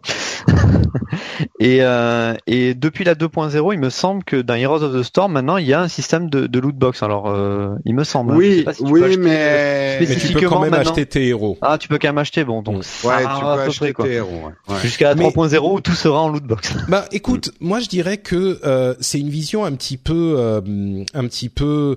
Euh, myope de, de la situation de dire les lootbox sont toujours mauvaises. Il y a des exemples d'un jeu payant qui est Overwatch où tu peux acheter des lootbox uniquement pour des trucs cosmétiques. Et là, ça permet de financer le euh, développement du jeu et on a des, des, nouvelles fonctionnalités, des nouvelles, des nouveaux personnages, des nouvelles cartes, des nouveaux modes qui sont ajoutés, euh, même pour ceux qui n'achètent pas les lootbox. Alors certains pourraient dire oui, mais on pourrait proposer les mêmes trucs en vente sans l'aspect aléatoire des lootbox. Je comprends, mais la réalité, c'est que les lootbox euh, permettent d'obtenir plus d'argent et que en, en si on pouvait choisir directement tout ce qu'on veut acheter, et eh ben ça ça fournirait peut-être pas suffisamment euh, pour développer le truc. Euh, mais je rejoins un peu Jérôme là-dessus parce qu'Overwatch du coup ils ont ils auraient pu très bien justement ne pas le faire payer du tout et euh, du coup vivre uniquement des, des loot box c'est un peu euh, mais on n'est pas là pour faire les business moi ça m'énerve ce genre de truc je suis désolé. On n'est pas là pour faire les business models des développeurs. Les développeurs ils c'est comme si je venais te, te dire ah non mais attends euh, ton employeur il pourrait te payer beaucoup moins vu le travail que tu fais. Non c'est pas à moi de dire ça. c'est le, le business model est euh, décidé par le, euh, le, le, développeur. Si il y a des choses qui sont entre guillemets pas morales, si on veut qu'il y ait euh, un avertissement, si on veut qu'il y ait des, des informations sur les statistiques Ok, on peut décider de ça, mais on va pas dire non non ils auraient pu le faire free to play. Non non, Patrick, ça, ça, dépend. Après euh, tu en tant que consommateur tu choisis aussi. Mais voilà c'est ça. Voilà. complètement. C'est exactement ce qui se passe en ce moment. Overwatch, il y a pas une levée de bouclier parce que quelque part tu peux très bien continuer à jouer Overwatch bah, sans ce que la cosmétique, oui. Et là là c'est ça ce qui se passe. Il y a une levée de bouclier parce que les loot box conditionnaient ton expérience de jeu profonde euh, et donc donc là, tu as l'impression de payer un jeu incomplet. Tu vois ce que je veux dire? C'est là où on a quand même, nous en tant que consommateurs, quand tu dis on n'a pas à dire aux entreprises comment elles doivent définir leur business model, ok, mais on peut aussi acheter ou ne pas acheter leurs produits. Ah, euh, évidemment. Oui. Non, mais bien sûr, bien sûr. Et je vous rejoins complètement sur cette histoire avec Battlefront. Euh, mais je crois aussi que certains ont tendance à perdre de vue le fait que c'est vraiment un cas hyper particulier. Et on a l'impression, j'en parle depuis un moment, je pense qu'il y a des gens qui ont l'impression que je me pose en défenseur mordicus des lootbox. C'est pas du tout, du tout le cas, vraiment. Moi, si je, si on pouvait vivre sans lootbox, si c'était aussi simple que oui ou non, bon, je serais dans le dans le camp du non. Euh, je préférerais qu'il y en ait pas. Mais dans la réalité, euh, c'est pas du tout aussi simple. Et le cas de Battlefront 2 est tellement particulier. C'est une société qui a clairement abusé, qui a poussé le bouchon trop loin. C'est une euh, propriété intellectuelle qui est tellement forte que c'est l'une des seules euh, propriétés intellectuelles où ils auraient pu se permettre ce genre de choses. Star Wars, c'est c'est c'est une, une force immense euh, et, et donc c'est pas un truc qui va se passer à chaque fois. C'est pour ça que je suis un petit peu euh, euh, je me méfie énormément du oui mais de toute façon on allait y arriver c'est très dangereux de se mettre à juger certains. Si on considère que déjà il y a un an c'était abusif et il y a des gens qui le font, je peux comprendre et on peut en discuter. Mais dire ah ouais il y a un an il faisait ça donc forcément on allait arriver à ça donc préventivement il fallait euh, commencer à gueuler et tout interdire je suis pas d'accord je rejoins euh, je vous rejoins par contre sur le point où quand les choses ont été trop loin eh ben il y a eu une levée de bouclier saine et juste et les choses se sont passées comme elles devaient se passer donc en gros, je, suis euh, en train d'applaudir la manière dont l'ensemble des choses se sont passées jusqu'à maintenant. C'est-à-dire, euh, les choses qui étaient acceptables ont été acceptées. Et pourquoi est-ce qu'elles ont été acceptées? Parce que l'ensemble des joueurs avaient l'impression que, dans, en, moyenne, le consensus était OK, ça passe. Et le jour où c'est plus passé, eh ben, les joueurs ont dit non, c'est plus acceptable. Donc, en fait, bah, les choses se sont passées comme elles devraient, quoi. Donc tout va bien. Non? Je t'ai énervé parce que j'ai du mal d'Overwatch, c'est ça? Ah bah bien sûr, tu sais bien que moi, ancien employé de Blizzard, il me, il me, c'est une euh, obligation de de m'élever contre non, Mais... Patrick, si on, on, sort ça parce que le jeu vidéo, effectivement, c'est passionnant, donc on est passionné, mais quelque part on touche au, au, au, au très fond de ce que c'est qu'une économie euh, euh, occidentale capitaliste tu ne peux pas en vouloir aux entreprises d'essayer de trouver des moyens de faire de plus en plus d'argent. C'est leur fonction, c'est leur leur manière d'être. Mais c'est là où les consommateurs ont un devoir effectivement de vigilance par rapport à ce qu'ils achètent. Et finalement, on a la décision finale, ne l'oublions jamais, euh, de pas se faire enfler, quoi. non, mais je suis complètement d'accord avec voilà, c'est tout est une question d'équilibre. Euh, quelque part si le coup était passé, on aurait dit bah ils sont malins, ils se sont fait plus d'argent que le précédent.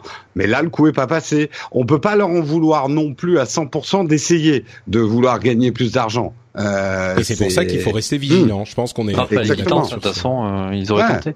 Mais après, comme disait Coluche, euh, il suffirait que les gens arrêtent d'acheter pour que ça se vende pas. bah oui, non mais, c'est moi, j'ai, bah, alors non mais. Et c'est ce qui s'est passé avec Battle. Enfin, bon, je pense qu'ils vont en vendre des millions quand même parce que c'est Star Wars, mais mais ils ont retiré je pense... les, les paiements. Oui, si.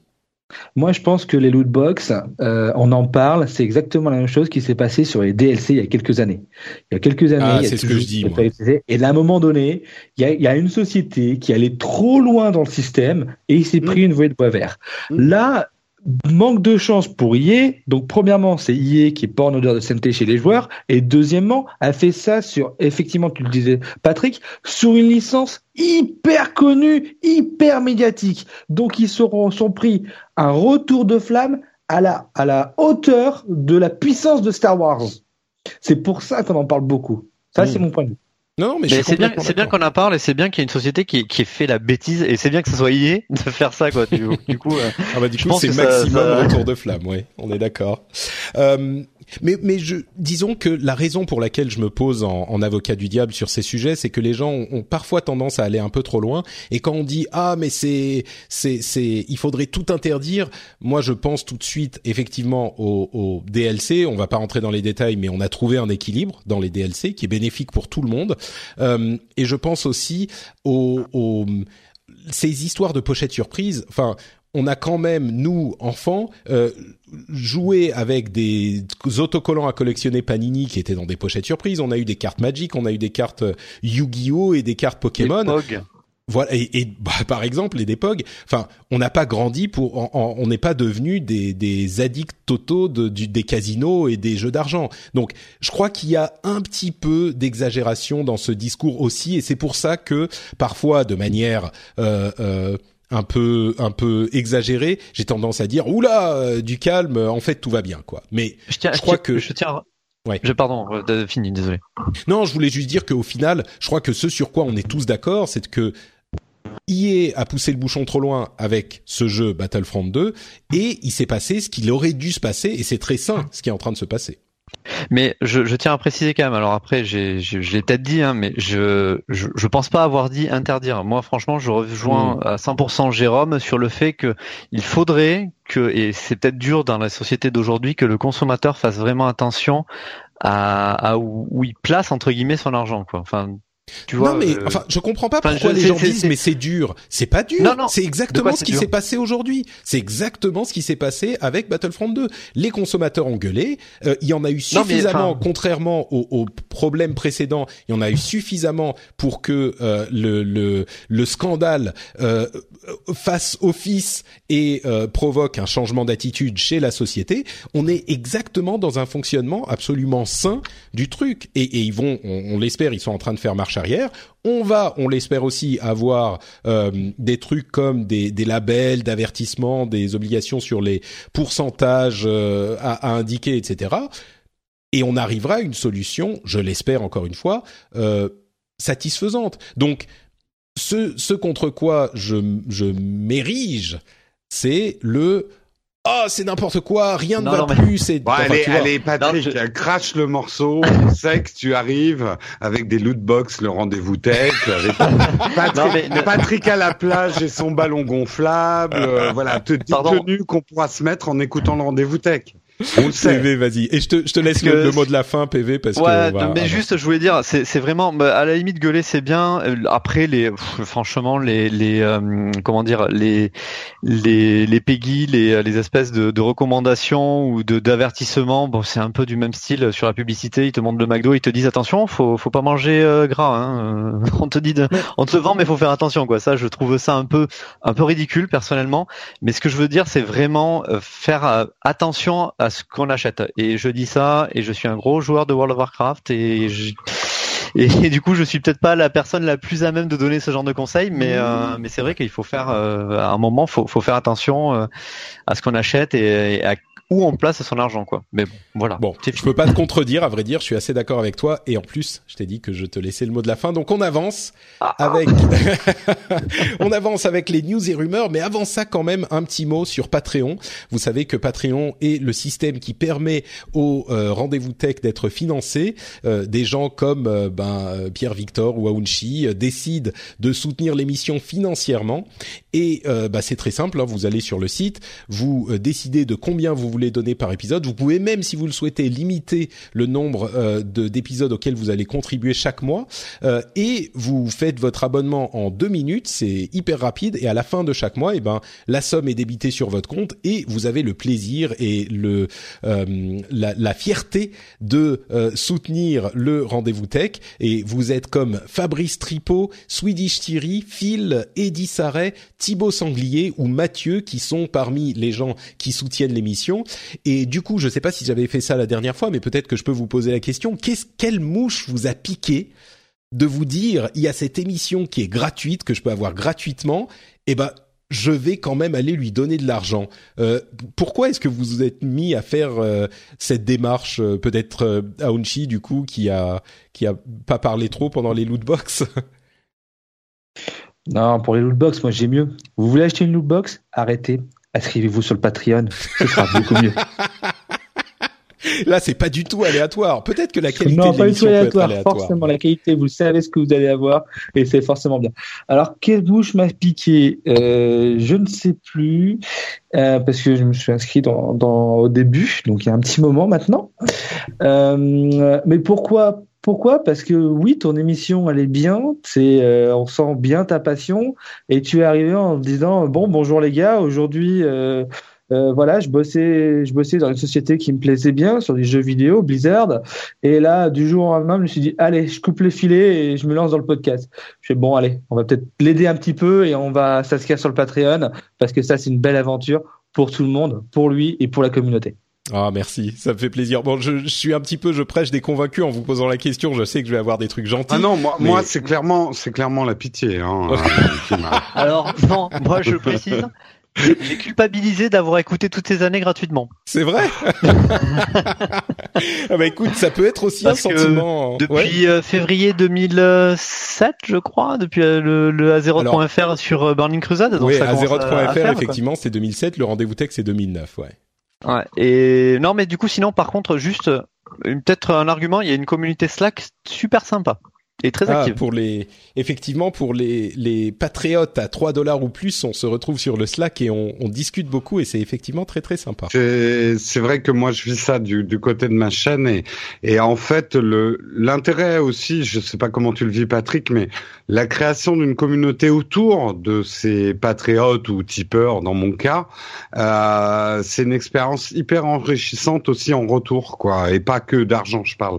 Mm. Il mm. euh, y, a, y, a, y a une construction d'un esprit famille presque qui est complètement qui, qui est très très enrichissant. Mmh. Ah, peut-être que j'aille donner du côté de la Tech TV en fait. C'est une très bonne idée. Hein bon, en tout cas, euh, que ça soit par fierté, par pitié ou par euh, par culpabilité, vous pouvez le faire sur patreon.com/rdvtech et les, les, le lien est dans les notes de l'émission. On avance avec quelques news supplémentaires. Euh, vous connaissez le e-privacy, qui est une nouvelle directive de l'Union européenne. Euh, il y a un papier dans leséchos.fr. Alors les échos, c'est forcément ils voient leur euh, ils voient leur intérêt dans ce genre de choses, mais il y a un, papier qui expliquait à quel point le fait de limiter l'utilisation des cookies et allait être néfaste pour les acteurs du web et ça a fait écho à un truc qu'on avait vu chez Apple avec le smart tracking, c'est-à-dire que ils vont empêcher le euh, tracking par les euh, par cookies. Et e-privacy, en fait, ce que ça fait, c'est que une des mesures que ça que, que prend cette directive, c'est de dire qu'il faut que les sites vous demandent une fois pour toutes si vous voulez utiliser des cookies sur le site que vous visitez, visitez ou pas. Et si vous dites non, ils doivent euh, bah, garder l'information et ne plus vous, vous reposer la question et ne plus utiliser de cookies. Contrairement à ce qui se passe aujourd'hui, c'est-à-dire que euh, on vous amène sur le site et on vous dit bon bah ce site utilise des cookies, si vous voulez pas les utiliser, bah il faudrait pas utiliser le site. Le problème qu'il note, c'est que comme pour ce smart tracking de Apple, les gens vont a priori dire bah non bien sûr je veux pas utiliser les cookies sauf que les sites sur lesquels vous êtes déjà logué Google, Facebook, etc. Eh bien ils vont et, et LinkedIn, Twitter, enfin il y en a plusieurs eh ben eux, ils peuvent quand même vous cibler et utiliser la publicité. Et donc ça va renforcer encore les régies publicitaires des gros et retirer des moyens de euh, financer leurs produits aux petits. Euh, les petits, c'est-à-dire principalement les organes de presse. Euh, et Franchement, moi, c'est une, une vision de la chose à laquelle je souscris pas mal. Je trouve que c'est un vrai danger de renforcer les gros parce que ce type d'opération anti-cookies, oui, les cookies c'est pas idéal. On va dire, il y a des défenseurs de vie privée qui vont dire, oh mon dieu, mais vous vous rendez pas compte, les cookies ça vous suit partout dans le monde et c'est incroyable et ça vous ça vous traque et machin. Certes, mais on n'a pas encore trouvé de meilleures solutions. On a des solutions. Si vous vous abonnez à certains de ces, certaines de ces publications, par exemple, eh ben vous n'êtes pas traqué, vous n'avez pas de pub, c'est possible. Mais on n'a pas trouvé d'autres solutions pour fournir le service entre guillemets gratuitement. Donc qu'est-ce qu'on fait Si on interdit les cookies, de fait, mécaniquement, ça renforce les Google et les Facebook et les Twitter et les LinkedIn.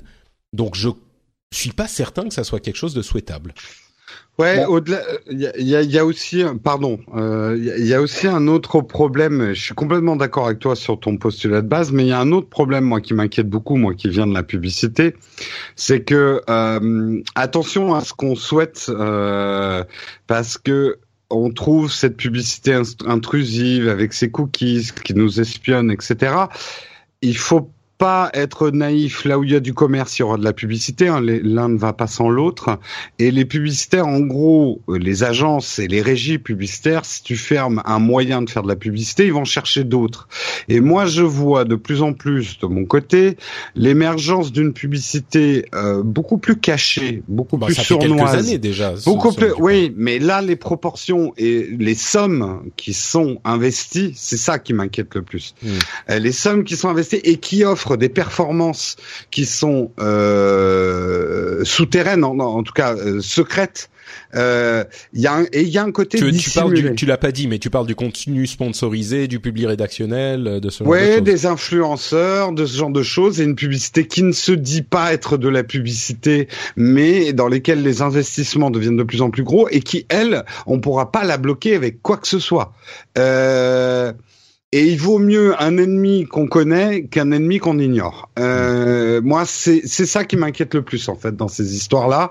C'est, je suis d'accord que euh, les régies ont poussé, c'est surtout les régies les coupables, ont poussé le bouchon trop loin, les cookies sont probablement trop invasifs et les recoupements des cookies entre eux permettent de faire du mapping trop précis euh, et dangereux pour la vie privée mais attention à pas aller dans des solutions qui vont créer d'autres solutions publicitaires qui sont et, qui sont plus dangereuses à mon avis.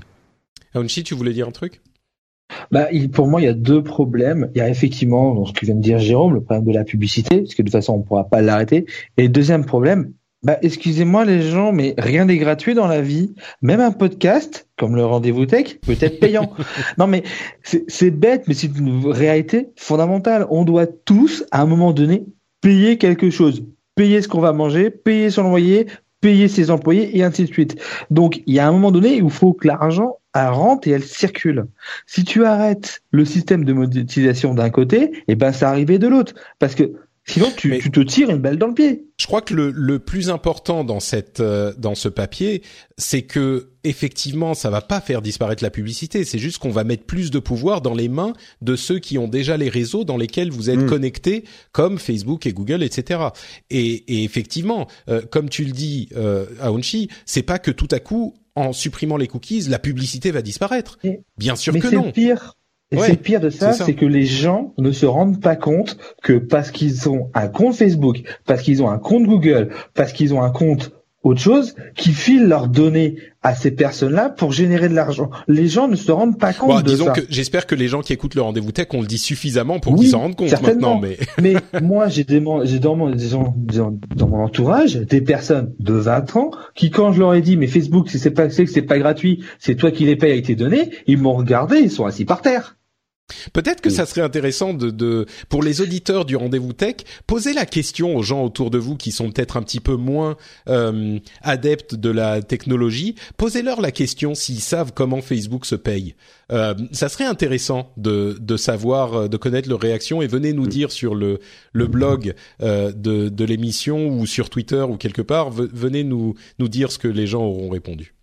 Bon, et puis, euh, pardon, vas-y, vas-y, vas-y. Non, très rapidement, moi je voulais juste te dire que je trouve ça un peu stupide d'attaquer l'outil plutôt que d'attaquer son utilisation, parce qu'en fait là, on... les cookies, ça sert aussi pour euh, gérer les, les connexions à tous les sites qu'on a d'ouvert, et on est bien content quand on ouvre son navigateur d'avoir euh, l'authentification Google, Twitter et Facebook qui se met en automatique. Bah, et disons que l'idée c'est de donner le choix, stupide. quoi. Tu vois ouais, mais là je trouve ça aussi stupide d'attaquer le cookie que comme dire on va bannir torrent, BitTorrent, hmm. parce que ça sert au piratage, quoi, tu vois. Mais là, c'est pas. soyons précis. Hein. Il s'agit pas de bannir le truc. Il soit. Il s'agit de donner le choix aux utilisateurs. Et effectivement, dans la pratique, les utilisateurs risquent de dire toujours non. Donc, parce que ils comprennent pas bien le système. Donc, euh, ça risque d'être problématique. Mais il s'agit pas de bannir. Hein. J'insiste sur ce point. Ah, au final, si Twitter et autres vont euh, faire, vont appliquer la même politique, à chaque fois que la personne ira sur son web browser, elle va tomber sur ah zut, il faut que je me reconnecte. Oh, c'est pas pratique. Bah, de, de fait, euh, tu diras non sur Twitter parce que, enfin, tu diras j'accepte les cookies sur Twitter parce que tu, tu auras ce problème. Oui, mais je suis informé moi, mais. Oui, oui, non, c'est vrai, t'as raison, ça risque de poser des problèmes à ce niveau aussi. Ouais. Et puis les gens, les, techniquement, ils vont faire comment? Parce que ils identifient effectivement un web browser, pas une adresse IP. Alors euh, derrière une adresse IP, ah mais ça c'est le même problème avec tous les cookies. ouais ouais. Donc peut-être que techniquement, en fait, ils vont juste mettre un cookie disant cette personne veut pas de cookie. Bah oui, non mais je je vois pas comment faire autrement. Il faudra bah un cookie pour, dire il veut pas de cookie. C'est ça. J'ai un cookie pour dire je veux pas de cookie. C'est très intéressant comme concept.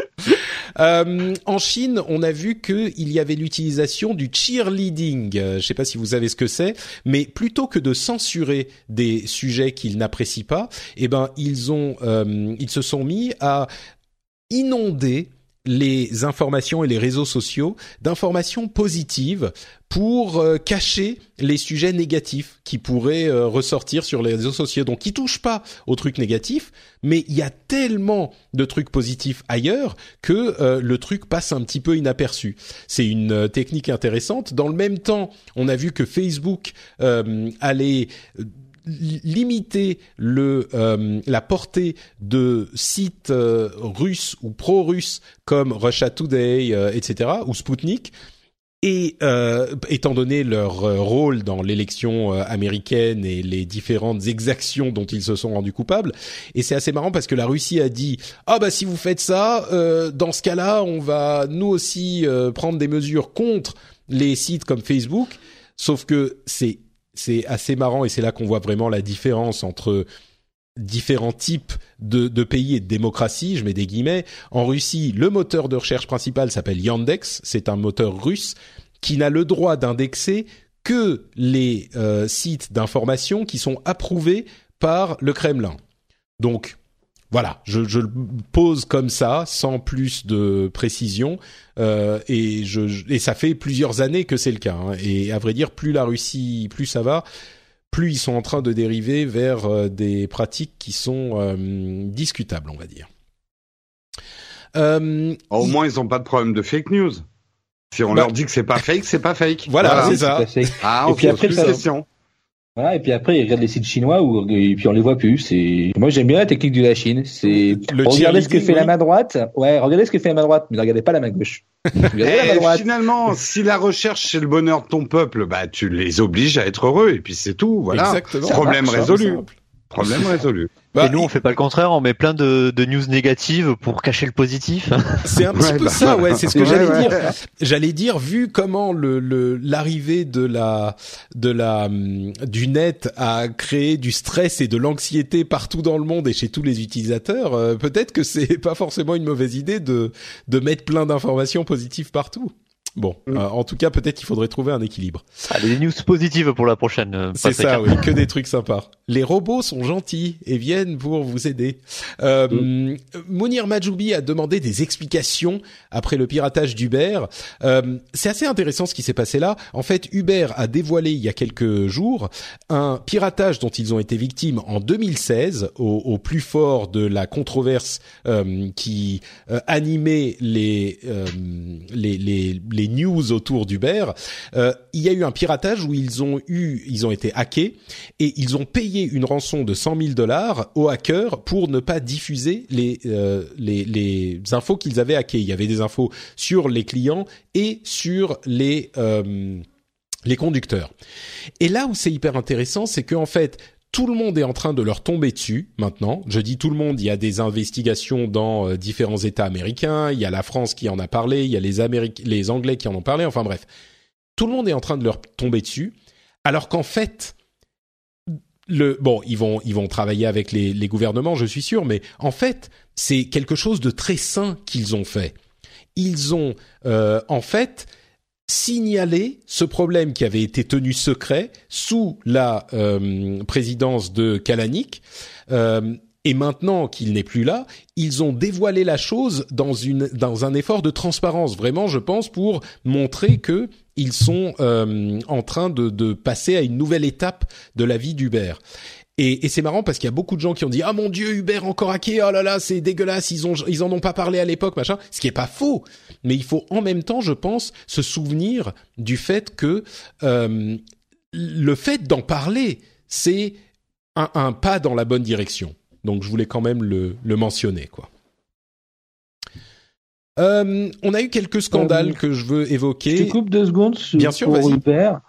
Oui, je suis d'accord. Euh, c'est bien qu'il le fasse, mais euh, on peut pas juste se dire bon, ok, euh, ils en ont pas parlé il y a un an, c'est pas grave, ils en parlent maintenant, c'est pas grave. Non, je suis pas d'accord sur ce point-là.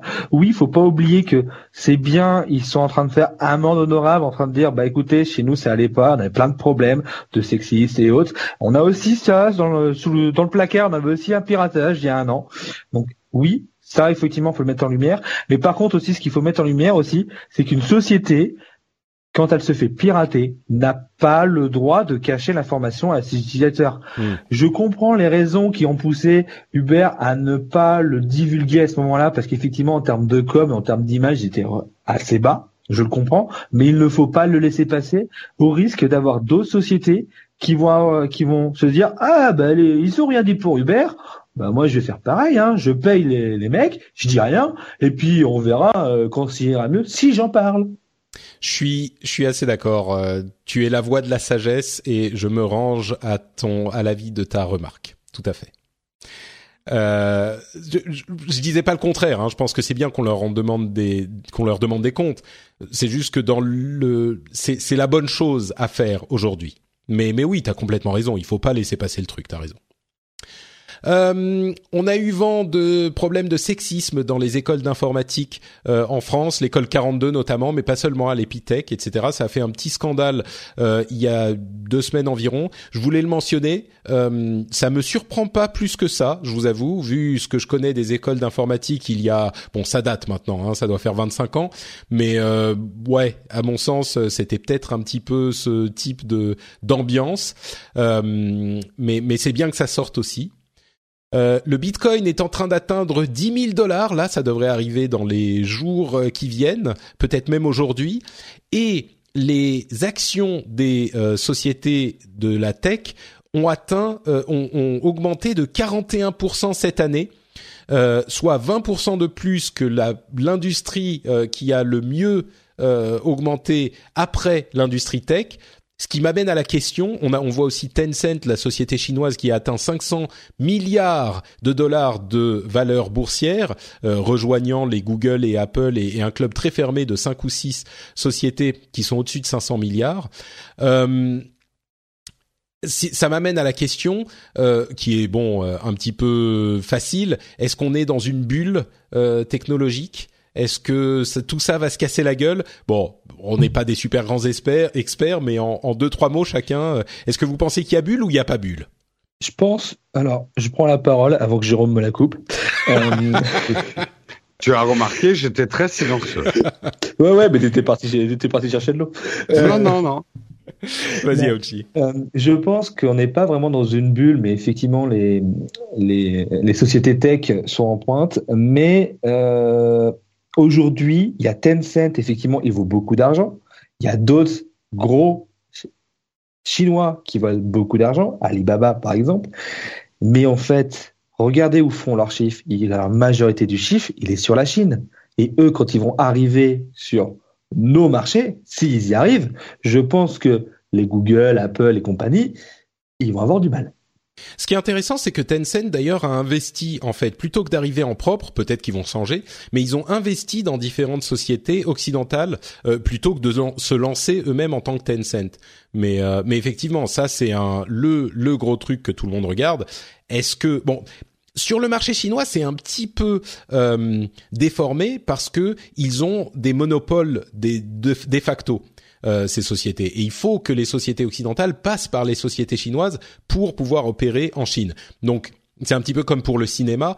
Euh, Tencent a une, euh, une, une, comment dire, un business un petit peu facile, mais il n'empêche. évidemment, la Chine est un énorme marché et ils ont une puissance, une force de frappe imposante, quoi. Honnêtement, pour voir, pour donc je travaille chez un opérateur, donc mmh. j'ai vu l'arrivée de Huawei chez les opérateurs Au début, on disait ouais, c'est bon, ils vont.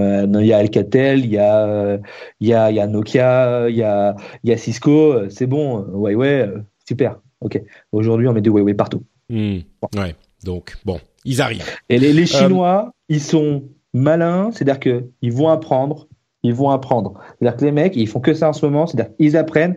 C'est du long terme, c'est pas grave. Notre marché, c'est la moitié de la population mondiale. On peut attendre, on peut attendre 20 ans si vous voulez. Il y a pas de problème. Et c'était très intéressant d'ailleurs ce qui était. Euh, J'ai fait une émission qui s'appelle The, The Phileas Club avec un ami euh, qui vit en Chine, qui est un grand spécialiste de la Chine et de l'Afrique, euh, et qui disait non seulement ils ont une énorme force de frappe grâce à leur industrie, mais ils sont en plus en train d'investir dans les technologies du futur à, vitesse grand V. C'est-à-dire qu'ils sont à fond sur toutes les tous les secteurs technologiques et là où nous on euh, se pose des questions, on se perd en atermoiement, oui, l'intelligence artificielle, la, la robotique, euh, la, la, les panneaux solaires, est-ce que oui, est-ce que non, machin. Eux, ils y sont à fond au niveau législatif, au niveau investissement, au niveau, enfin à tout.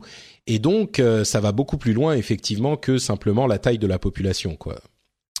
Euh, bon, pour reprendre la question sur la bulle, euh, très rapidement, PV, Jérôme, est-ce que est-ce qu'on est dans une bulle ou est-ce que c'est justifié toutes ces augmentations de valeur invraisemblables, PV peut-être?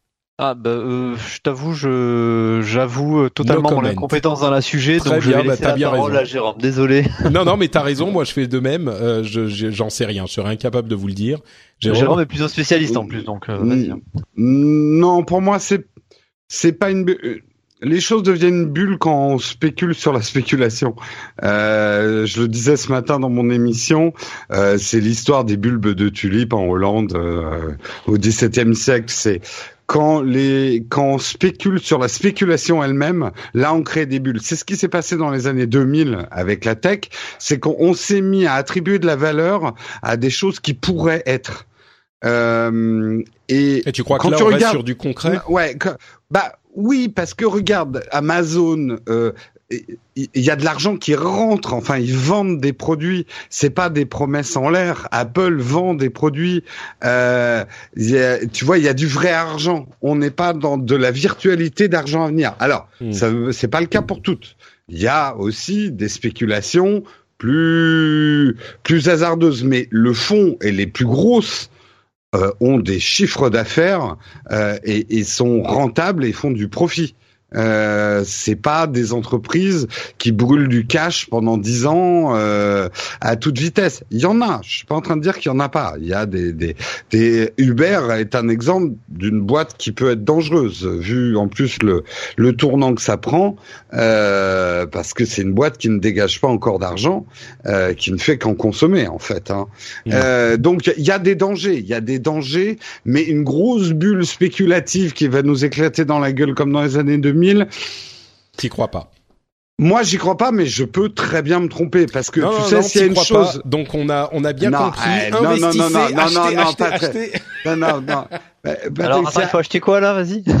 L'histoire, l'histoire ne se. Jérôme, il est pro Bitcoin. De toute façon, il a tout mis dans le Bitcoin. De toute façon, je vais vous dire, c'est presque dommage parce que s'il y a bien un moment pour acheter, c'est juste après que ça pète. Ouais. Euh, si vous voulez acheter de l'Apple à 10 dollars euh, l'action, euh, attendez le, le, grand boom. Euh, faut toujours acheter quand tout le monde dit qu'il faut vendre. Hein. C'est aussi simple que ça.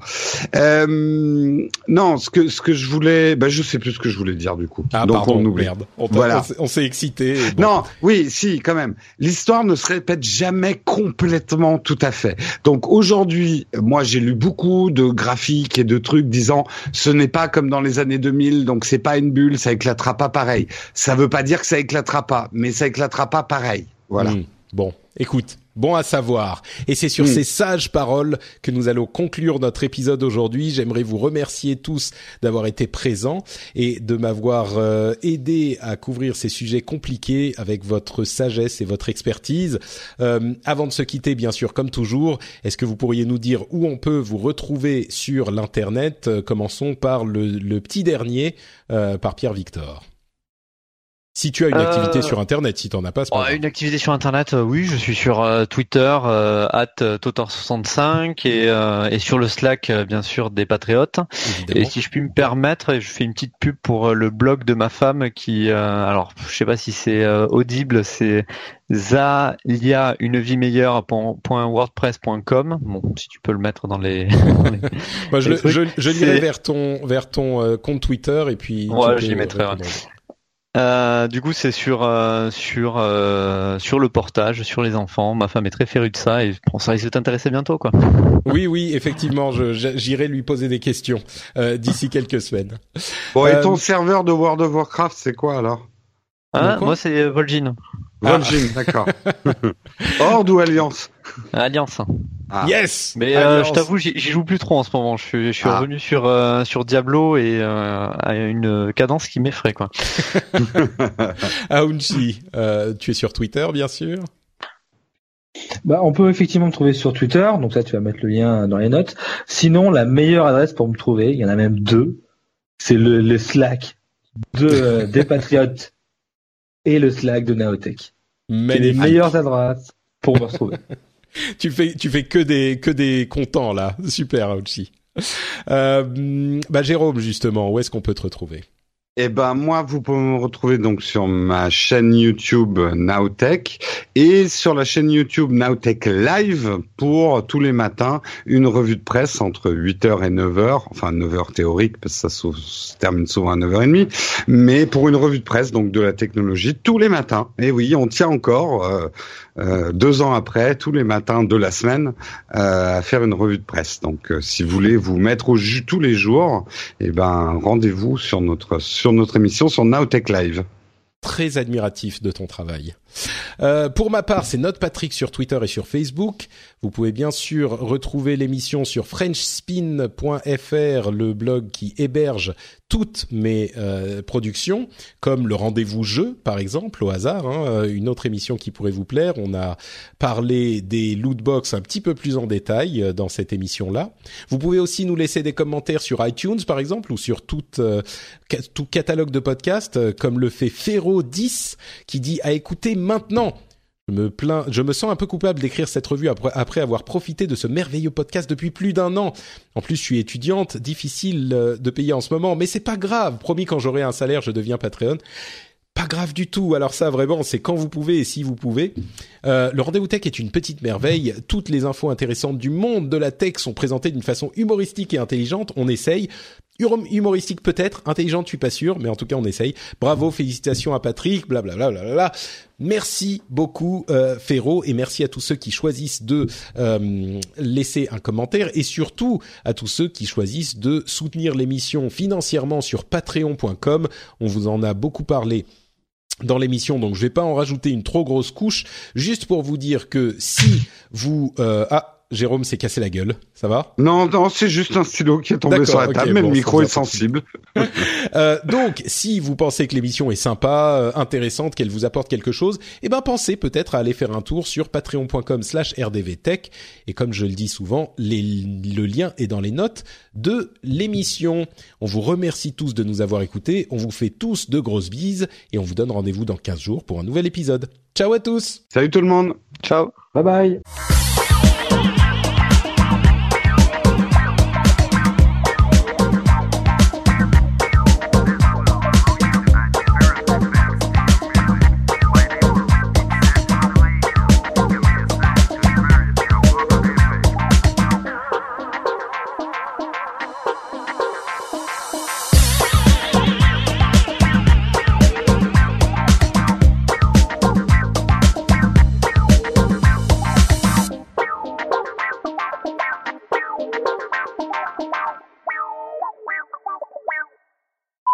J'enregistre quand même. Alors je fais un petit test. Si vous pouvez parler tous ensemble rapidement. Nous parlons tous ensemble. Euh, on parle tous ensemble en différé de deux minutes et je couvre la voix de Jérôme et euh, voilà. Non, mais il y a aussi qui parle pas fort aussi. Jérôme, t'es encore comme ça. marche bien. C'est bon, c'est bon, c'est bon. Merci. C'est bon, c'est une discussion collaborative.